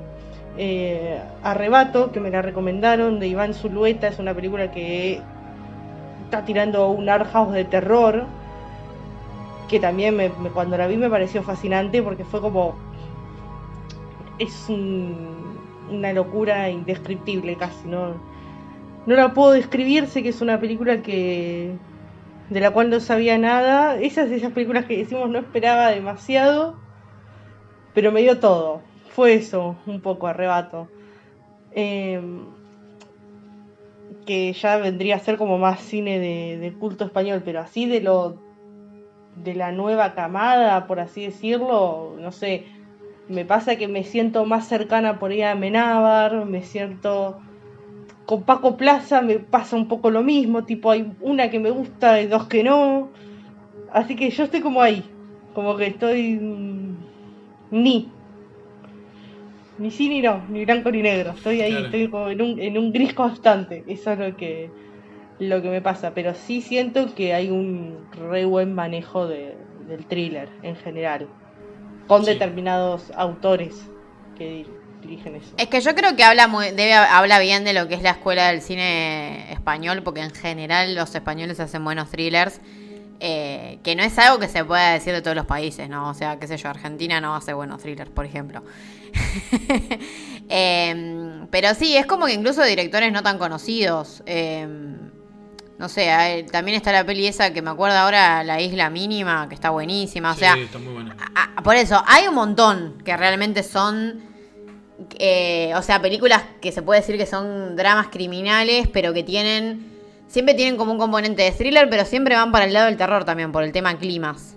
Que eso es lo que las pelis de Balagueró todas tienen como climas redensos. Claro, a mí, a mí digamos, eh, hablando un poco de lo que decía Ro, a mí con Balagueró es el único que sí me pasa. eh, de que, bueno, salvo Rec 4, el resto de las cosas que hizo me parecen. No es que me parecen. Bueno, buenas. Me parecen como muy buenas respecto al, Sí, todo, al- igual. al- al todo el terror que vengo viendo. Porque, por ejemplo, empezando eh, por Los Sin Nombre y, just- y esta que estamos hablando, que ahora voy a hablar un poco de la película. Pero después Frágiles me gustó mucho. Eh, para entrar a vivir, que es la, mm, la peli que hace en, en este como una suerte de, no sé cómo se puede decir, en películas para no dormir, que era como un, no sé, un evento, no sé cómo llamarlo. Sí, es que era un ciclo, Un porque ciclo, está, este de las peli porque salía de- del otro programa, creo que era Historias para no dormir, que era un programa de, tele. Sí, del, del Eh, conocido... y el de eh, Cerrador. Sí, Narciso-. Narciso Ibáñez. Ah, Gracias. Narciso. Que también Porque tiene está una Narciso película. Y está el hijo. Claro. Claro, por eso. Ese ciclo se desprende como esa saga de pelis, o esa, sí, son como una Sí, son- colección de pelis, Son pelis, sí. que, que de esa época eran dentro de todos los mejores directores de, de terror de España. Sí. Por eso digo, y después, bueno, la Rec 1 y 2 a mí me gustaron y Mientras duermas me parece, no es de terror, como un thriller de suspenso, ponerle una cosa así mientras duermes, que me pareció muy buena. Y hace poco vi eh, Musa, que mm, es del año pasado, eh, no, es del 2017 Musa. Eh, y bueno, tiene mucho de sectas y eso también. eh, y me gustó también. No vi la última, última. eh, pero bueno, hasta ahí me, me gustaron mucho. Y lo que decía de Frágiles es que en el momento, en el momento que la vi, eh, me pareció que era una peli donde tuve la necesidad de ponerla justamente en ese lugar eh, con sexto sentido, los otros, y, como que esta me parecía la tercer pata, como de un triple de películas que exploraban como el mismo tipo de terror, si bien a mí me gusta personalmente mucho más los otros que sexto sentido, no puedo quitarle, vamos a decir, la importancia que tuvo para mí, para el cine de terror sexto sentido, eh, eh, más allá de por la historia en sí, sino en la forma que, que Shyamalan le dio a... De, repente fue uno de los primeros directores, que para mí después esto para mí lo, terminó de lograr James Wan, que bueno, sí, tenía el jumpscare, pero el jumpscare no estaba... o sea, estaba justificado porque el tipo te armaba antes del jumpscare como una suerte de eh, clima. ¿No? O sea, que, era un clima que vos te ibas armando, armando, y vos sabías que en algún momento iba a pasar algo. No es que aparecía de repente, saltabas de la silla y listo. Te empezaba a agarrar como esa cosa en la panza que decís, no, acá va a pasar algo y me voy a asustar. Eh, que es muy. James lo hace en Insidious, en- o sea, en Insidious si bien cuando aparece en el demonio la primer- así en primer plano vos sabés, pero la, la escena te la está armando antes, vos sabés qué va a pasar. Eh, pero bueno, más allá de eso y, y de que fue una peli, creo que marcó como, hay, hay como, se puede decir un antes y después, a mí los otros me gustan mucho más. Y Frágiles, creo que fue una película que no se le, no tuvo el reconocimiento que para mí debería tener, justamente, bueno, porque era una peli española, eh, y vi- vieron que para mucha gente el cine es de Estados Unidos y nada más. Sí, bueno, sigue, sí. sigue- sigue habiendo mucha gente así. Eh, Meme de John Bon Hu agarrando el Oscar. Cada vez que dicen eso, como que Claro. necesito mandar el meme de, de Parasite ganando Claro, el. Oscar. eh, y a mí me parece una película increíble que está totalmente a la altura de esas dos. Y tiene una buena historia. Está muy bien llevada la peli. Las actuaciones están, para mí están muy bien. Eh, hay dos actores que, además de Ana, Ana Paquin, eh, que creo que fue lamentablemente, o, o por lo menos yo lo veo así, fue la que le dio más impulso porque era como la protagonista de X- De hecho, cuando la veías en, en las notas y, y todo, era eh, la protagonista de X-Men hace una nueva película de terror. O sea, no, no, decían ni que era de España ni que era de Balagueró, pero bueno, era como la forma de venderlo. Pero está Ia- Ian Glenn, que es un, un actor medianamente conocido, y Giancarlo Giannini, que es un actor más conocido para cierto tipo de, por ahí, de gente que consume cierto cine. Eh, y no logró ser lo mainstream que por ahí podría haber sido. Pero yo creo que no, no fue reconocida como tal porque para mí es una, muy buena película. Eh, todo el tema de cómo te plantea la secta, que es algo como muy, o sea, muy que no te lo ves venir, o sea, sabes que está, pero no te lo ves venir de la forma en que viene. Para mí es una re buena película. Y, me hizo asustar mucho, me acuerdo, eh, la- las veces que la vi. Sí, sí, la verdad que que, bueno, que está bueno mencionarlas porque, qué sé yo, es como vos decís, mucha gente como que cuando piensa en cine piensa en Estados Unidos o a lo sumo, qué sé yo, bueno, el cine japonés dentro de todo se popularizó un poco más o, Inglaterra, pero no más que eso. Y dentro de lo que es para mí terror, así tirado a lo psicológico o a lo más investigativo, thriller, España es todo lo que está bien. Em, así que, que bueno, esa es otra que, también está buena para verla. Bueno, nuestra siguiente película em, es una película de Kevin Smith, que ya tiene unos años, que es Red State. Eh, que bueno, Kevin Smith siempre fue un director bastante... ¿Cómo decirlo? Eh, es como que es un chabón que, no sé, no le molesta decir lo que piensa y creo que esta película un poco viene por ese lado porque más allá de que es, que es una película a la que se la tradujo como La secta, o sea, ya el título lo decía ahí. Eh, es una película que habla bastante de, de cuestiones políticas, o sea, no solo de... de- de- o sea, no- es como que no, no es una- un culto que mata gente, o sea, es básicamente como que le pone un, un contexto a la situación. Igual el que la tiene más fresca es Lu, así que si querés contar más o menos de qué trata. Sí, a mí, eh, hablando un poco de lo que vos decías de Kevin Smith, es un director que me gusta más por lo que hace fuera de cámara que por, lo, por las películas que tiene. O sea, siempre... Fuertes declaraciones, vengo a decir. Sí, a ver, no digo que, que sus películas sean malas, no me parecen una joya, eh, pero ha hecho muchas series, ha hecho muchos programas, ha dado muchas charlas muy, muy zarpadas, eh, por lo menos en lo que a mí Sí, respecta. hizo cómic también, por Sí. ejemplo. O sea, él es creo que es mejor guionista que de lo que es director, claramente. Eh, y me parece que por eso, que es un chabón que incluso en redes sociales está todo el tiempo opinando de cuestiones políticas, haciendo chistes, de cosas. de- es como que en, en eso tenés un punto, no había pensado así, pero sí, es Sí. como que es más personaje fuera de la De cámara. hecho, ha salido, ha, ha salido como manifestaciones ahí a meterse heavy y ha tenido problemas por eso. O sea, como que yo lo- creo que, que me atrae más su, su personaje en ese aspecto. Eh, cinematográficamente ha hecho películas buenas, sobre todo las, como las primeras que hizo, que todas rondaban alrededor de la comedia. Después no me parece que tenga uh, una filmografía zarpada, pero lo que me pasó con esta película fue que cuando, cuando vi que iba a salir, fue como, bueno, es otra de... O sea, creo que lo, lo- último que he hecho era eh, Saki Miri Make a Porn, no, algo así, no me acuerdo cómo se llamaba bien en inglés. Y, y otra comedia más, que ahora... mm, Ah, Cop Out. Una que trabajaba eh, Bruce Willis con, con Tracy Morgan, que eran como unas comedias que, no sé, ya que no me gustaban, ya verla era como que, bueno... eh. Y cuando vi Red State, me, pare- me, encontré con un, con un Kevin Smith súper comprometido, como vos decías, porque la película básicamente trata de, como vamos a decir, de una secta eh, liderada por, por Michael Parks, que es un, un actor grande. Si lo ven van a saber quién es, a ver, no, no ha hecho grandes eh, protagonista, eh, protagonismo, pero bueno, siempre como segundo hace muy buenos papeles. Eh, que por, se lo cruzan por casualidad a un policía, eh, por unos chicos que quedan en.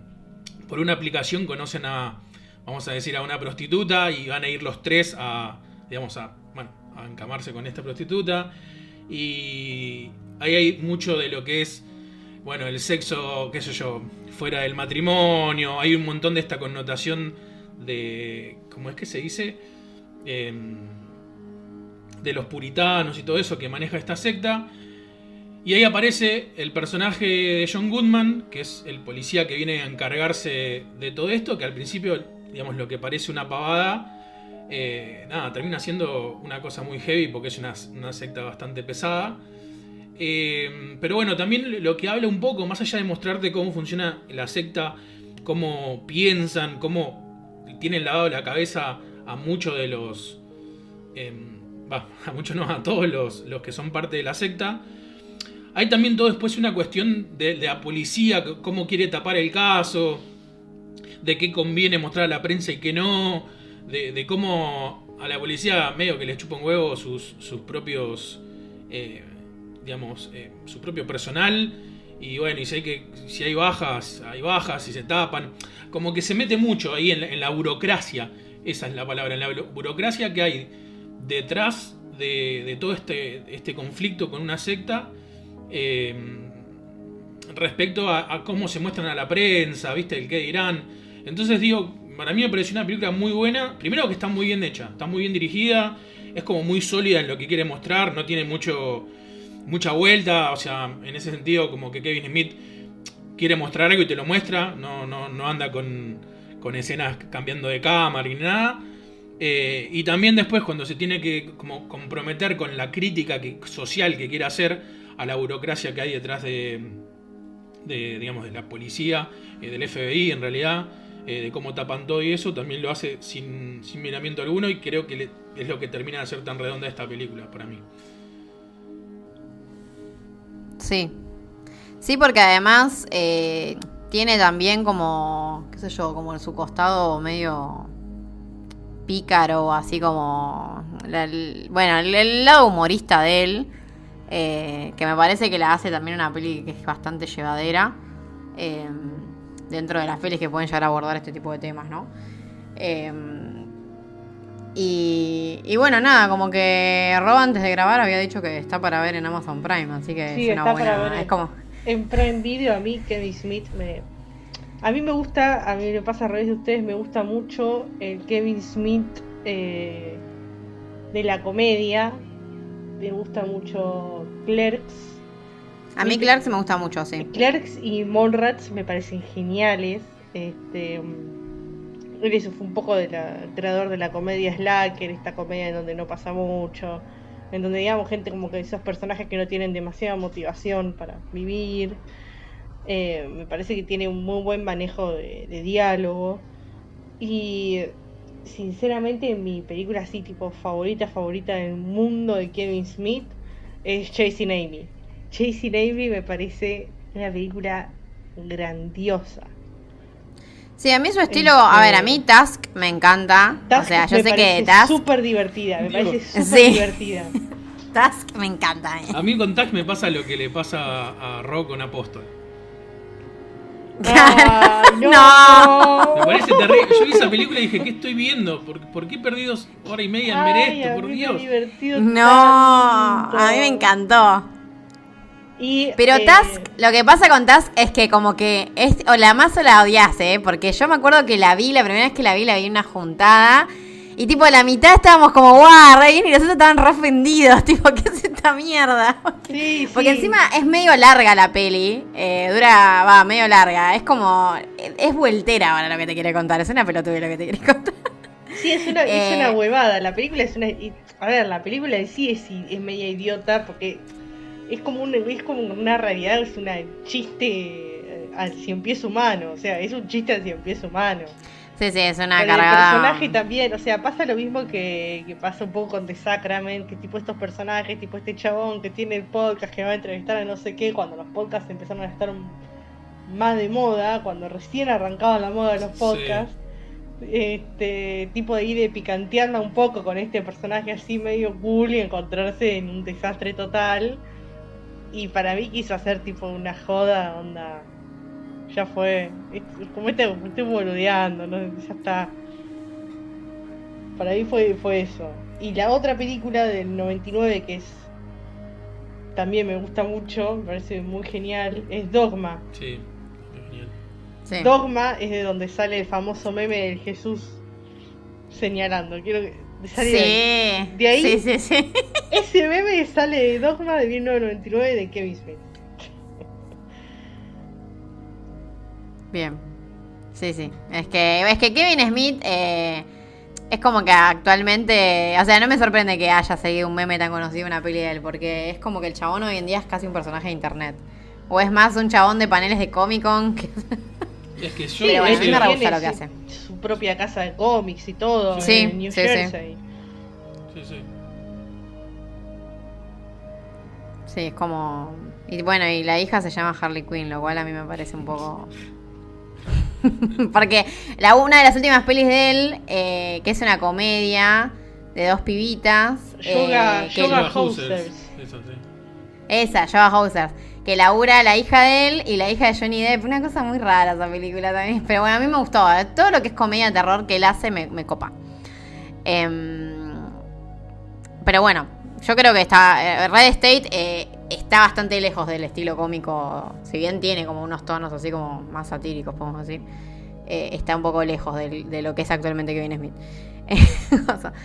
Em, bueno, la otra peli que nada que ver, o sea, pasamos a otro tema que nada que ver, es eh, Los Sin Nombre, también de Jaume Balagueró, que bueno, el mismo director de Oscuridad que mencionamos hace un ratito, eh, que a mí la verdad Los Sin Nombre es una de mis pelis favoritas de él, em, y es una peli que me gusta mucho porque es como re, tiene climas re densos, es, una, es como...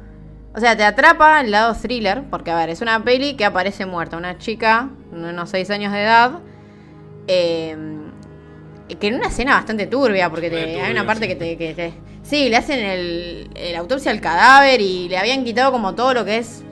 Todas las marcas de reconocimiento, como que no tenía los dientes, qué sé yo, re deforme. Eh, y bueno, lo único que habían encontrado en la escena del crimen era como un collar, una pulserita, un collar, y que la nena tenía una pierna más larga que la otra, entonces eso le sirvió como para identificar quién era. Y llaman a los padres. La cuestión es que pasan años después, eh, y a la madre de la nena, como que la llama, la supuesta hija, le dice, mamá, soy tu hija. La madre dice, no, no puede ser, mi hija murió hace como 8 años, no sé cuánto tiempo había pasado. Eh, y la cuestión es que, bueno, la madre, junto con un investigador, empiezan a seguir el rastro del asesinato de su hija o del supuesto asesinato de su hija. Descubren que evidentemente el cadáver no era de la hija. Y se empieza a hilar como toda una trama que es bastante compleja de seguir, pero que está buena, eh, relacionada a un grupo medio sectario que se llama Los Sin Nombre. Sí. Em, yo creo que es una peli que vale un montón la pena. No sé si tanto por la historia, pero si no, por los climas que genera. Eh, y porque realmente es bastante. Es como re siniestro como te presenta la secta. Sí. Porque hay, una- hay unos momentos, unas imágenes que muestra, es como muy... A, a mí es una peli que cuando era la vi que era más pendeja me había dado bastante miedo. Eh, y ahora que la volví a ver para el podcast, me, no me acordaba que la atmósfera tan... Es como re inmersiva la peli. Sí, es que, o- o sea, lo que tiene de bueno que mm, yo creo que marca como ya como una forma, como un estilo, vamos a decir, fílmico de Balagueró. Con la fotografía acompaña un montón porque es como todo el tiempo muy todo muy oscuro y gris y como que te lleva a, o sea, los climas se generan no solo por digamos por, lo- por los momentos y, todo, sino también por los colores. Es como que en ese sentido para mí está súper bien hecha. Eh, en ningún momento es como que te cambia de clima. Empieza muy fuerte, como dijiste vos. Para mí las primeras, o sea, la primera, vamos a decir, toda la primera escena o la primera parte donde encuentran a la nena, todo es como re fuerte, o sea, como que empieza con todo. Y después como que baja y es de esas películas que, no sé, si te dieron ganas de hacerte un té y no pusiste pausa, volviste al minuto y ya está. ¿no? Es como que te tenés que rebobinar porque te la perdiste mal. Eh, Sí, no, te parece una parte y perdiste el hilo total, Sí. ¿eh? Pero mal. Eh, sí, es más, a mí me pasó algo eh, también muy, muy particular, que cuando vi la película esta, fue cuando conocí, yo antes no lo conocía, al escritor Ramsey Campbell, que, o sea, es una adaptación de, un- de una historia de él. Y cuando, digamos, cuando leí las cosas de- leí un par de cosas del, escritor, eh, tienen como un como una forma narrativa muy similar, obviamente uno en, texto y el otro, digamos, en lo que es fílmico, pero los climas que generan son muy particulares. Eh, de hecho, siento que es como una, una de las películas, si bien es una de las primeras eh, de Balagueró, me parece que incluso es una de las más oscuras en el sentido este que decías vos de climas. Eh, la historia para mí está buena, está como tiene toda una parte media de investigación, por así decirlo, y de cosas que le van pasando a los personajes, que es lo que te mantiene ahí, digamos, en, en vilo, esperando a ver qué pasa. Pero creo que los climas son todos. Eh, sí, es la, es la- Sí, es que para mí sí, sí, sí. es de esos, como de esos thrillers, eh, tipo, de atmósfera como medio sucia, como puede ser, no sé, El silencio de los inocentes o, o Pecados Exacto. capitales de David Fincher. Tipo, es ese estilo. Es más, la primera escena que están bajo la lluvia, encuentran Sí, el cadáver, todo eso, es como súper, re, sí, re Seven, pero re siniestra también. Eh, y creo que te, como que te atrapa por ese lado. Es como que es una película que, que para mí como que por los climas, no sé, es como no, no es esperanzadora para nada. Es como que estás todo el tiempo medio nervioso también Sí, viéndola. Eh, y después, bueno, Ramsey Campbell, eh, yo lo que leí de él es porque fue uno de los escritores eh, que sumó también relatos a los mitos de Tulu, porque bueno, cuando se murió eh, Lovecraft, como que hubo escritores como Robert Bloch o August Derslet y otros más que empezaron como a expandir todo lo que es Lovecraft. Eh, y pero de él, ponele, no leí el libro de Campbell, no leí el libro que se basa en la peli, pero lo quiero leer hace un montón. Es como que podría podría ser un momento. No sé qué tan bien adaptado está. Es que a mí me pasó justamente eso. No, no me pareció, viste, generalmente uno cuando habla de película y cosas es como que dice, no, porque el libro está mejor. A mí me parece medio absurdo. Pero en este caso, me pasó que, está bien, ya, ya había visto la película y la verdad que como adaptación a la historia la, la comprime, obviamente. eh, pero eh, son los climas, te genera, o sea, es como que me generó lo mismo en algún punto eh, esa cosa de, de- de la- de- de estar intrigado por las cosas que le van pasando a los personajes y, y como que el libro te describe muy bien esa cosa media esta, esta atmósfera que vos decías muy Seven o muy o muy mm, eh, ay, ¿cómo fue lo- Sí, Silencio de los Sí, Inocentes o ese estilo de, thriller así como... Sí. Que sí, que, que busca que... Todo, todos los climas, todos los ambientes, todo es turbio, no sé. sí sí sí sí Sí. Em, ¿A vos no te gustó? Sí, a mí me gustó, perdón.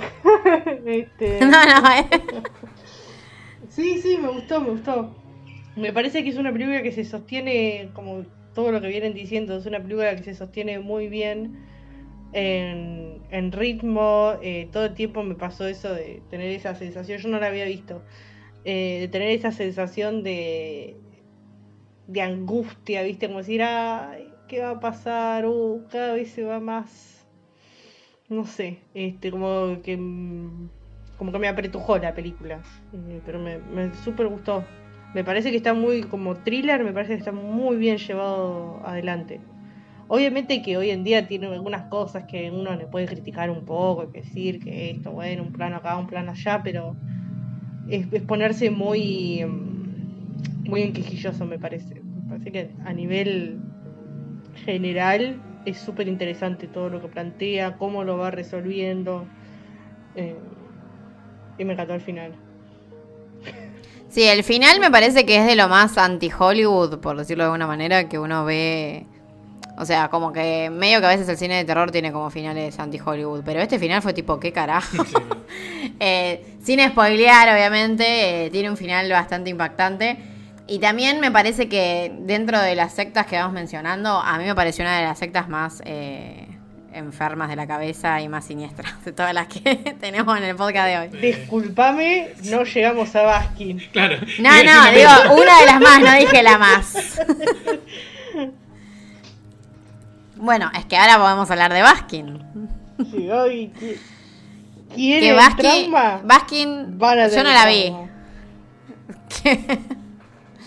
Em, bueno, Baskin es una peli turca y yo la de, como digo, no la vi, eh, pero bueno, yo lo que estuve viendo es que la le ponen dos etiquetas en general, gore y surrealista. No sé, ustedes me contarán qué onda. Eh, Empezá, Lucas. Empezá vos que fuiste. Ah, sí, yo, yo llegué a, a Baskin mediante otras otras películas eh, turcas. Yo la verdad que no, a ver, no me voy a hacer el, eh, el snob con esto. El cine turco no lo conocía hasta que lo encontré en un sitio que, que sigo, eh, que subieron una, un, par de películas que se llamaban Sisin, creo que son seis. Y que, nada, era, era como una mezcla de de, de, digamos, del cine, ese cine muy efectivo japonés, ponele, o sea, el tipo de terror, ¿no? Me refiero, eh, con mezclas de, de cosas media. No, quería, no quiero decir onírica porque no son oníricas, pero una forma de filmar muy rara. eh, con volúmenes muy altos, imágenes muy distorsionadas, pero distorsionadas al nivel de, qué sé yo, de partir eh, la, imagen a la mitad y, y, digamos, y, do- y doblarla, ¿entendés? Eh, y como que era todo muy sucio también, y me, empezó a llamar mucho la atención, era como que me generaba... Te genera... Yo creo que son películas que no te dejan indiferentes en cuanto al terror, porque te generan cosas como fuertes, tienen una, una manera de contar las cosas, aparte se meten mucho con su con sus creencias eh, y, sus demonios y, el, hay un bueno hay un libro que ahora no me, no me acuerdo cómo se llama eh, como, como si los cristianos hablaran de la Biblia ponele ellos hablan de un libro como que en todas las películas ves a esta a, la religión como muy a flor de piel eh, después hay otra otra no trilogía sino otra saga que se llama Dave Musalat, hay como un montón y llegué a Baskin que era como decían que era como bueno ¿Te gustaron todas estas películas? Tenés que ver Baskin. Y la vi sin, sin expectativa alguna y me partió la cabeza. Porque es una película. Yo creo que si me pedís que diga una primera palabra que se viene en la cabeza es sucia. Eh, O sea, es suciedad en el sentido de. Todo lo que ves está sucio. Las personas, lo- los lugares, eh, la fotografía, lo- ¿entendés? Hay suciedad por todos lados. Es como muy asquerosa. Y también el medio que cuenta eh, la historia de un grupo de policías eh, que llega a un lugar y primero le falta el, respeto a uno que estaba ahí en, en, digamos como en una en un restaurante donde van a comer en un bar una cosa así. Eh, después van a una casa que supuestamente eh, tenían un llamado de ahí una casa medio abandonada donde había un rito y unas- un culto que se hacía hace mucho tiempo pero que parecía que estaba abandonada y después no. Y ahí como en que empieza a meterse en un montón de cuestiones que, mm, a ver, no son fáciles de explicar para mí sin spoilear, eh, pero se va de, de todo lo que uno piensa. O sea, tiene como esos giros eh, tipo... A ver, lo voy a poner de ejemplo, no es que pase lo mismo, pero por ejemplo, eh, Cabin in the Woods, viste que empieza como una película, un homenaje a... y de repente se va al, al carajo, como que... Claro. bueno, es como una cosa así, ponele, pero tiene personajes muy interesantes, una estética súper bien cuidada para mí, súper creativa. eh, o sea, no es que simplemente es esto bueno, de la suciedad que digo. Esa suciedad está aplicada a los personajes, pero hay como un diseño de personajes, ¿entendés? Están, eh, no sé, si tiene un trapito alrededor del brazo, está re bien pensado, como que me mató mucho en la creatividad que tenían eh, para generar el terror este. Eh, tiene cosas medias locas, medias oníricas la película en ciertos momentos. Para mí me pareció un- una re buena película. Tiene gore, tiene mucho terror. Para mí es una película que yo recomiendo siempre. Sí, a mí me, me encantó porque aparte, sí estoy, estoy de acuerdo con esto que decís de la, de la suciedad. Eh, me parece que es una película de esas que van al, al palo, este, son recontra extremas y no frena nunca. O sea, ya desde empieza tranqui y cuando se empieza a poner jodida, se pone totalmente jodida, que es a partir del giro ese que dice Lucas. O sea, cuando la primera parte de la película es bastante calma, es bastante ver eh, este, la dinámica de los personajes. porque ellos tienen una dinámica de grupo que es interesante. Hay uno que son un grupo de policías, uno es el jefe, los otros dos están, otros tres o cuatro, yo no me acuerdo bien. Pero digo, hay una dinámica interesante que manejan entre ellos, de grupo también. Y eh, las locaciones, una es el restaurante, que es súper importante, y la otra es el lugar a donde caen. Que caen obviamente en una secta, estamos hablando de secta, caen en una secta, es obvio. Este, lo que pasa es que caen en una secta jodidísima, esa es la realidad. Sí. Este, jodidísima, sin piedad y bien macabra, que eso Claro. es lo que me pareció interesante. Es como todo el tiempo se por ahí cuando hablábamos esto unos minutos antes y demás de la corrección política del cine, de mostrar todo de determinada forma para que nadie se ofenda. Esta película es todo lo contrario, o sea, esta película es no es una película para que alguien que se ofende por ver películas se siente a verla, o sea, es una película ofensiva, digámoslo así. Este, porque no le importa nada.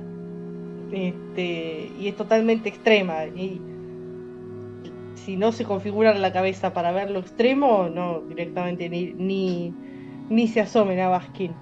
Eh, o sí, asómense por curiosidad por ahí. Pero lo que voy es que tiene un nivel estético a la hora de, de contar y de, de, relatar toda una segunda parte con un uso de rojos, azules y demás que es descomunal, es como dice Lucas esto de si tiene un pañuelito puesto en el brazo lo tiene puesto y está perfecto que esté ahí. Es como que yo no encontré grietas en la película, por así decirlo, decir, uh, esto está muy largo, esto no, no. Al contrario, me pareció que cada tiempo de cada plano, por sobre todo la segunda parte, era súper importante. Porque sabe, le sabe dar muy, muy bien los tiempos, por ejemplo, al, que va a ser el líder de la secta, le da muy bien los tiempos, o sea, va despacio, lo muestra, o sea, te va metiendo en ese mundo que desde el vamos de la película no va a ser otra cosa que ir increciendo hasta el caos total. Me pareció muy original, porque ya digo, me parece original que sea así de extrema, porque no la sentí. A mí me pasa esto, por ejemplo, a Serbian Film no me gusta, me parece una tontera el final de Serbian Film, o sea, me parece como que es una película que se la da de ser, oh, soy una película vanguardista, eh, extrema y mira lo que te muestro. es lo mismo por ahí que me pasa un poco con algunas películas de Montriero, de Gaspar Noé, oh, mira esto, Mm. Y me termina pareciendo una tontera, me termina pareciendo una provocación. No así fue eso que me sucedió con Baskin, que sí puede tener escenas que uno diga, eh, oh, guarda. Pero no las sentí provocadoras, las sentí parte de la trama. Sí. Las sentí muy bien incluidas dentro de la trama. Porque ya, como que ya me venía empujando toda esta de la mugre, la suciedad. O sea, que era como que en algún momento todo iba a empeorar, o sea, era obvio. Y era como, bueno, a ver hasta dónde me lo banco y no, me, encantó. Sí, capaz como puede pasar con pelis como, qué sé yo, Martyrs o otras que... Exactamente. Que vos sabés que si bien hay violencia, vos sabés que es una violencia, qué sé yo, buscada o alguna que otra peli de Takashi Miike también y demás. Sí, eh, que yo coincido con el Serbian Film que, a veces pareciera que las pelis como que se hacen súper sensacionalistas, así como violentas o desagradables, son quizás las que buscan eso. No sé si buscan, no tiene una búsqueda muy artística de fondo. Es como más una búsqueda de impactar y... Porque hoy en día, ¿quién habla de Serbian Film? O sea, es como que nadie, nosotros no, en algún momento. para mí, como lo, lo explicó eh, Ro, es, la posta. O sea, las escenas fuertes que tiene son parte del contexto. No están hechas para decir, ay, mirá qué, lo que, mirá qué loco que soy, que es un poco lo que a mí me pasa con con Gaspar Noé y con, con las Montrier, o sea, eh, yo creo que las, muchas de las escenas de todas sus películas son para decir, che, mirá que soy re loco, mirá, hago cosas que no hace nadie. O sea, que están más para enaltecerlo a él como director que para llenar a la película, llenar el contexto de lo que tiene la película. Em, acá creo que justamente como, puede pasar en Martyrs, que para mí el ejemplo es como justo, em, eh, toda esa violencia tanto la violencia como el gore, como las partes morbosas y eso, eh, te dan contexto de los personajes, o en este caso de la secta, porque también si hacemos una comparación, eh, también como dijo Ro, eh, y ponemos, o sea, por lo menos las, sectas que de las películas que nombramos hasta ahora, esta secta es jodida posta. O sea, es heavy, heavy posta. O sea, las otras son de, bueno, hay seres humanos que de última te cagan a tiros, ¿entendés? O te cortan la cabeza o lo que sea acá hay cosas jodida posta. O sea, como para. Acá, es, acá es un what the fuck de, tipo de. O sea, lo, lo, que me parece en cierta forma original, justamente, es esto. Bueno, yo voy a spoilear, chicos, perdón, perdón. Estos policías caen este, en este. Porque caen, no es que hay un lavado de mente, no, tienen un accidente y caen ahí y caen en un lugar de esos que decís, ah, Dios santo, ¿dónde caíste, hermano? O sea, no, no, no, o sea, tipo, caíste en el peor lugar donde podías caer, caíste. Una mala suerte. Es como, es como, y acá voy a tirar otro spoiler, es como la segunda mitad de Bone Tomahawk. que vos Sí, venís, viendo, vos venís, que viendo, ve- venís viendo un western y de repente te encontrás con esos caníbales y decís, ay, no, no, no, no, no. O sea, es eso, es eso es lo original, es como decir, sí, mira, este grupo de, pero ni siquiera son personas, son, no, sé. Claro, bueno, a mí algo que me pasó, eh, que, que es una comparación que yo hice todo el tiempo mientras miraba la peli, no solo a nivel eh, contextual, sino a nivel visual. eh, es básicamente como un tipo que va por una carretera y se cae en Silent Hill, pero que se cae en Silent, en Silent Hill cuando está, digamos, transformado en la parte fea de Silent Hill. Eh, Viste que en, lo- en los juegos, hablemos de los juegos. Bueno, en la peli para mí la representa bastante bien, pero esa, cosa que está todo oxidado y toda esa cosa de Silent Hill, bueno, es como me hizo acordar mucho de eso. Teniendo en cuenta que si nos ponemos a hilar fino, Silent Hill también es una película de sectas, ¿no? Pero bueno, creo que es muy, es muy parecido el contexto en, en ese sentido. Por eso creo que está bueno como, como ese. mm, Como ese, eso que decía Roque, como que pega, pe- pega como un- una vuelta y no se va para un lugar común. Se va como recontra recarajo, pero queda bien ese lugar donde se va. Eh, para mí es una muy buena película. Muy buena. Sí, sí, sí, to- totalmente recomendada. Y ya, no La la, voy a ver y- ya, no, no, no. Depende, depende. Yo he visto pelis re medio turbias. Sí, a mí, o sea, a mí, por lo general, desayunaba. a mí por lo general no me molesta, estoy acostumbrada, pero quien tenga el estómago muy sensible tal vez no se lo recomiendo, la verdad. Mal. Sí, yo no la vi, así que la voy a ver y después les voy a comentar eh, qué me parece. Que yo igual me imagino que por lo que vi en adelantos así, me parece que va por el lado del bien la película. Sí, va por el Em, lado del, del bien chocándose con el mal más puro. Así Sí, nomás, sí, sí. Claro, mal. Qué turbio. Después tenemos The Sentinel, eh, la de 1977, no la peli de acción con Michael Douglas, No, no, no. Eh, esta, eh, The Sentinel, se llaman igual.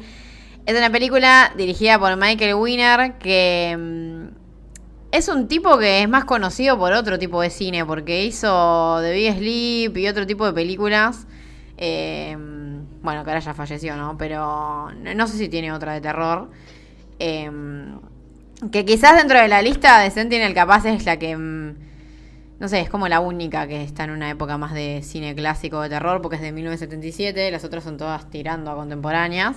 Sí. Eh, y bueno, acá estamos hablando más tirando a terror sobrenatural, con satanismos, eh, iglesias y demás. Sí, a ver, eh, creo que es una peli que no hubiese existido si no existía el bebé de Romarí.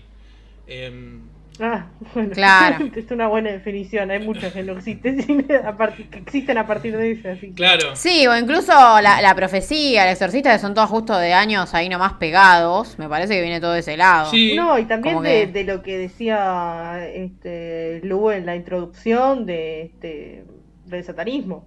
Clave. Ah, Sí, sí. porque en los 80, Contexto. princi- fin- eh, en esta época arranca un poco el miedo al satanismo, sí. Sí, eh, Finales de los 70, principios de los 80. Claro. Eh, sí, aparte, digamos, es, es medio una peli que. Es una. Es una peli que cuando la vi. Cuando la- mejor dicho, cuando la volví a ver hace poco para, para hacer el programa. Me sorprendió que es una peli. A ver. He visto muchísimas películas de los 70, de los 80 incluso. Eh, y esta película me sorprendió porque. mm, la protagonista. Es una mujer que le dice, a ver, es una, es una mujer que está eh, en pareja con un, con un, creo que es un abogado, si mal no recuerdo, súper exitoso, que es eh, Chris Arandon, que es el, Chris Arandon es el, es el vampiro de Friday Night, para que se ubiquen. Eh. Que el tipo está re enamorado de ella y le dice, mira, estamos saliendo hace dos años, vayamos a vivir juntos. Y ella le dice, mira, la verdad que estuve mucho tiempo est- estudiando, viviendo con otras personas, me quiero vivir sola. Y el chabón le dice, bueno, está bien, te entiendo, me gustaría que vivamos juntos, pero te entiendo, tipo, querés tu libertad, todo. Y me pareció que en el 77 eso no pasaba en otras películas. La verdad que no vi esa cosa de como súper liberal. Me pareció como muy adelantada para la época, que era una época, eh, digamos, como medio para mí nefasta, ¿no? Respecto a la mujer y eso. Me pareció súper piola. La verdad que se ve que cuando la vi en su momento no lo pensé así. No, no sé si tenía la misma cabeza que tengo hoy en día. Eh, capaz que no le di bola. Eh, pero me pareció como súper adelantado. Entonces, bueno, en base a eso, la chica busca departamento. Encuentra un departamento donde hay un personaje medio raro, un cura que está guardado ahí, que el- como en el piso de arriba de todo, que no, como que no sale nunca. Y bueno, la chica le empiezan a pasar cosas raras, los vecinos son muy raros. Eh, empieza a tener ella como, como, como sueños o apariciones eh, del padre que había muerto, eh, pero en- como en momentos muy turbios. Tiene algunas escenas que son muy turbios. Em, pues supuestamente, en, digamos, en, la historia, ella ve al padre teniendo como relaciones con otras dos mujeres. em, y como que queda traumada porque cuando ella lo ve al padre, el, el padre va y la caga a piñas. Eh, y está como recreada esa escena, pero súper morbosa. Eh, está muy. Es muy impactante. Y, a mí me, pasa siempre que veo estas pelis. Por más que las esté, esté viendo en el 2021.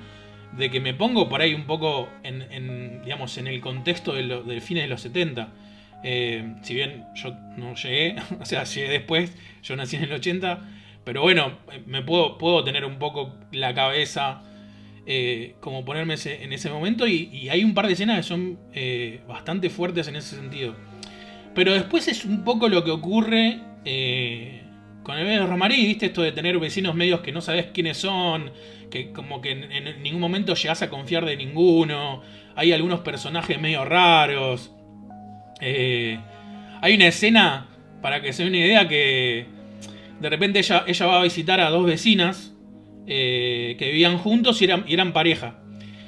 Y como que hay una de las dos, la más joven, que mucho no habla, o sea, como que está calladita ahí.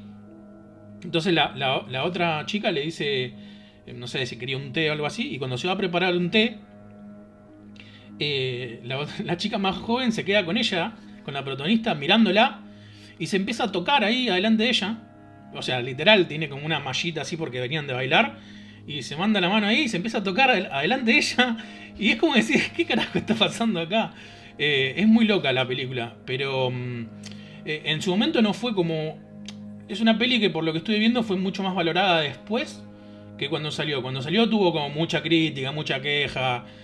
Eh, salieron como todas estas asociaciones de la familia perfecta, esas que hay en Estados Unidos, ¿viste? A quejarse, la iglesia se quejó, bueno. Y. Pero a mí. Ay, Dios. Sí.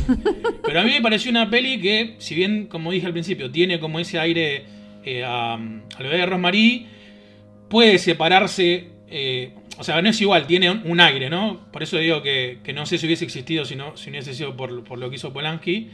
Pero me parece una peli súper fuerte para la época, para, o sea, lo que cuenta, lo que muestra. Eh, es una peli que, digamos, que yo no, no la recordaba y que cuando la vi dije, che, esta peli es una peli que tengo que recomendar porque me parece que está, está bastante buena para ver hoy en día. Sí. Sí, porque, eh, qué sé yo, para mí está bueno pensar en... Es como, qué sé yo, pensás en los 70 y todos vimos eh, El Exorcista, La Profecía, eh, o bueno, cuando hablamos de Slasher, qué sé yo, pero hay un montón de pelis que quedan ahí bailando y que no se las acuerda nadie, como esta.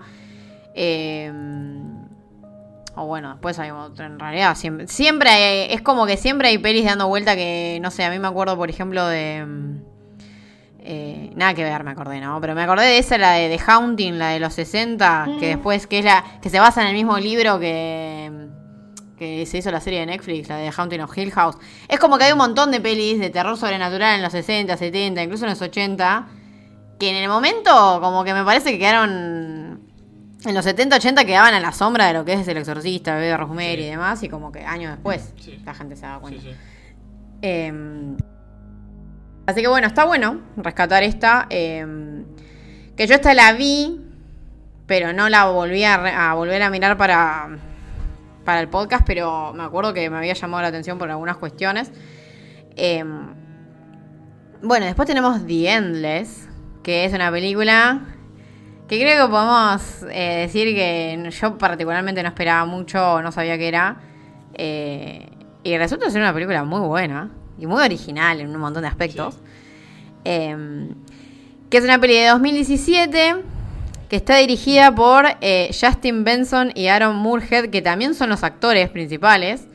Eh, que básicamente, o sea, son dos hermanos que de chicos estuvieron como en una comunidad, podemos decirle, eh, y que un día reciben por correo un cassette que tiene como, o sea, en el cassette hay una persona de esa comunidad años después invitándolos a volver y básicamente uno de ellos se acuerda que la comunidad era como re buena y re como abierta y como que los recuidaron porque ellos no tenían padres. Y otro de ellos se acuerda que eran como unos sádicos eh, cultistas que no sí, sé, sí, uno dice, ovnis. che, no, mirá, esto era un culto. Nosotros salimos Claro. de acá. Salimos Tal de cual. acá, o sea, eso. Es como que uno, o sea, son historias opuestas. Uno se acuerda algo re bueno y el otro que casi los matan y que escaparon.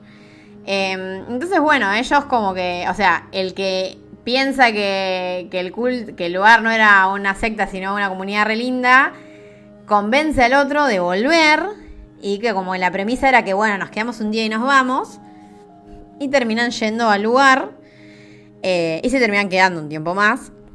Y bueno, ahí la cuestión, a ver, obviamente sin spoiler la película, porque me parece que es una película que está buena verla sin saber mucho. A mí me llamaron la atención dos cosas. Primero, que es una peli que es como. Como que en imagen, la primera mitad es como súper limpia. Parece un drama. De. O sea, no parece una película de terror. Para nada. Eh, y después, como que va. Se toma su tiempo, digamos, en arrancar a mostrar algunas cuestiones. Eh, y después la verdad que termina tocando géneros y no sé, algunas cuestiones que yo ni me esperaba que pasen. Hay una escena cuando uno de ellos baja a nadar y que, te, te enfocan de arriba el lago, que vos te quedás, oh por Dios. A partir de ahí, la película está, está buenísima, me parece. Eh, y, y toca un montón de temas como que no te esperás. Y lo segundo que me gustó es que, si bien es una película de sectas, es como que hace un montón de. Como que, se, como que tiene el enfoque como más moderno, como que hace chistes como sobre las sectas. Como que la comunidad esa está todo el tiempo haciendo chistes de que ellos no son una secta. O de. Como que, no sé, la gente de ahí le dice a uno de ellos, eh, tipo. Bueno, si no te molesta, vamos a hacer un poco de cosas medio de secta, de como que se cagan de risa. Eh, es como que todo ese ambiente del principio que es como.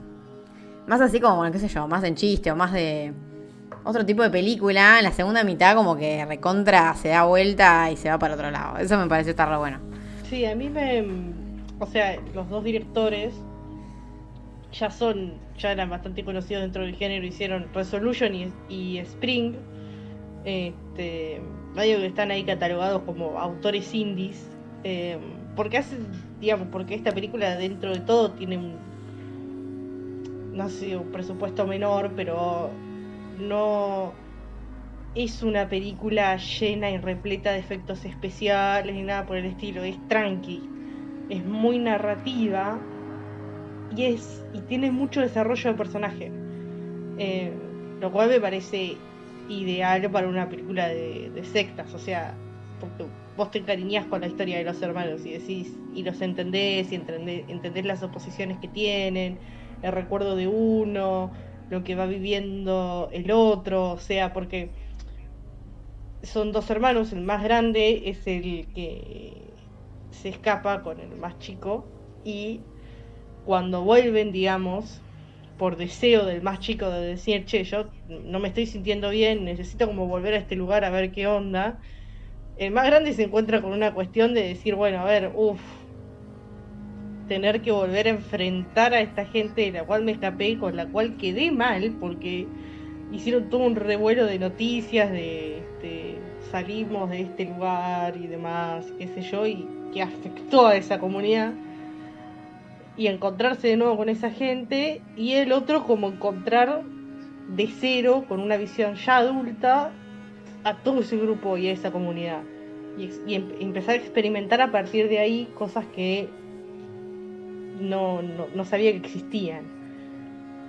Y después, digamos, cuando se va colando todo lo, lo fantástico, porque en sí lo fantástico y, y lo sci-fi, si se quiere, no se cuela hasta que no están en el lugar, hasta que no aparecen determinados indicios, sino que viene como bastante tranqui decir como dijo Flor, es un drama. Y además son como tipo pistas, porque Sí, sí. al principio es como que vos decís, ni los personajes ni vos entendés bien qué onda, porque como ese tono medio de de que los, o sea, la gente de la comunidad le hace chistes a los demás, vos en ningún momento entendés bien, son una secta, no son una secta, entonces estás como esa dualidad en todo, todo hasta cierto punto. Y después que hay momentos que son medio, hasta te diría, medio realismo mágico en cómo se insertan algunas cuestiones. Porque si bien la peli va para el lado de la ciencia ficción en un momento, que no quiero decir más para tampoco spoilear nada, eh, como que es muy sutil cómo se va metiendo. Como que en conversaciones así nomás, o como que tipo, un día sale el nivel en el cielo y qué onda. O sea, como muy, como que te podría pasar a vos en la vida real, ¿entendés? Sí, no es como, no es le- fantasioso de una. Le- y aparte de esa fantasía que ve el personaje, le clavan una explicación científica atrás, le dicen, ah, esto pasa Sí. por tal cosa. Tipo, na- no, no, no hacen eh, alusión a decir, esto pasa porque va a bajar ET en cinco minutos. No. este. De eso. Sí, Pero Sí, sí, es una está peli- como hasta justificado, digamos. eh. Sí, sí, yo no, la verdad que no esperaba mucho. eh, y me, me re gustó, me re gustó porque termina, termina sorprendiendo. Creo que la segunda mitad es casi todo sorpresa. En diálogos, en lo que va pasando, en todo. Sí, a mí, a mí lo que me pasó, o sea, es un poco... No quiero repetir lo que dijeron ustedes dos porque pienso lo mismo. Pero un poco lo que me pasó eh, tiene que ver mucho con lo que conté al principio cuando empezamos el programa de este lugar a donde fui. Eh, porque también tenía esa onda de hacer chistes con que son una secta como para mostrar que no son una secta. Eh, esta cuestión de como que son una familia. Eh, y está y, está, está bueno a mí lo que me pasó también. No sabían que eran lo- no sabía que eran de los directores de Spring. A mí Spring es una película que me encantó. Justamente Sí. por el desarrollo de ambos personajes. Eh, y acá me, me parece. me pasa algo con lo que puede hacer empatía. Que es esta cosa del hermano mayor. Que medio que se pone en los hombros cuidar a- al hermano menor. Y como que todo lo que hace o las decisiones que termina tomando son en base a que el hermano menor esté bien. Eh, y, como ese tira y afloje que tienen cuando ya están ahí adentro. eh, también esa cosa súper incómoda de que el hermano menor está como reentregado a, vivir en ese lugar. Y el hermano mayor es como que todo el tiempo tiene esa cosa, viste, de que, de que tira palos a los que están ahí, de que no cree nunca una mierda de lo que hacen, de como que siempre está ahí con cara de ortiga. Eh, me parece que está muy, muy bien manejada desde ahí. Y- y sentí. A ver. A, mí me, pueden- me pasan dos cosas cuando digo que una película se hace lenta. Se puede hacer lenta y que sea una cagada, que no me. O sea, que esa lentitud, por así decirlo. O sea, a ver. Lentitud me refiero a cuando las escenas son. no pasa mucho, ¿entendés? Como cuando baja la dinámica.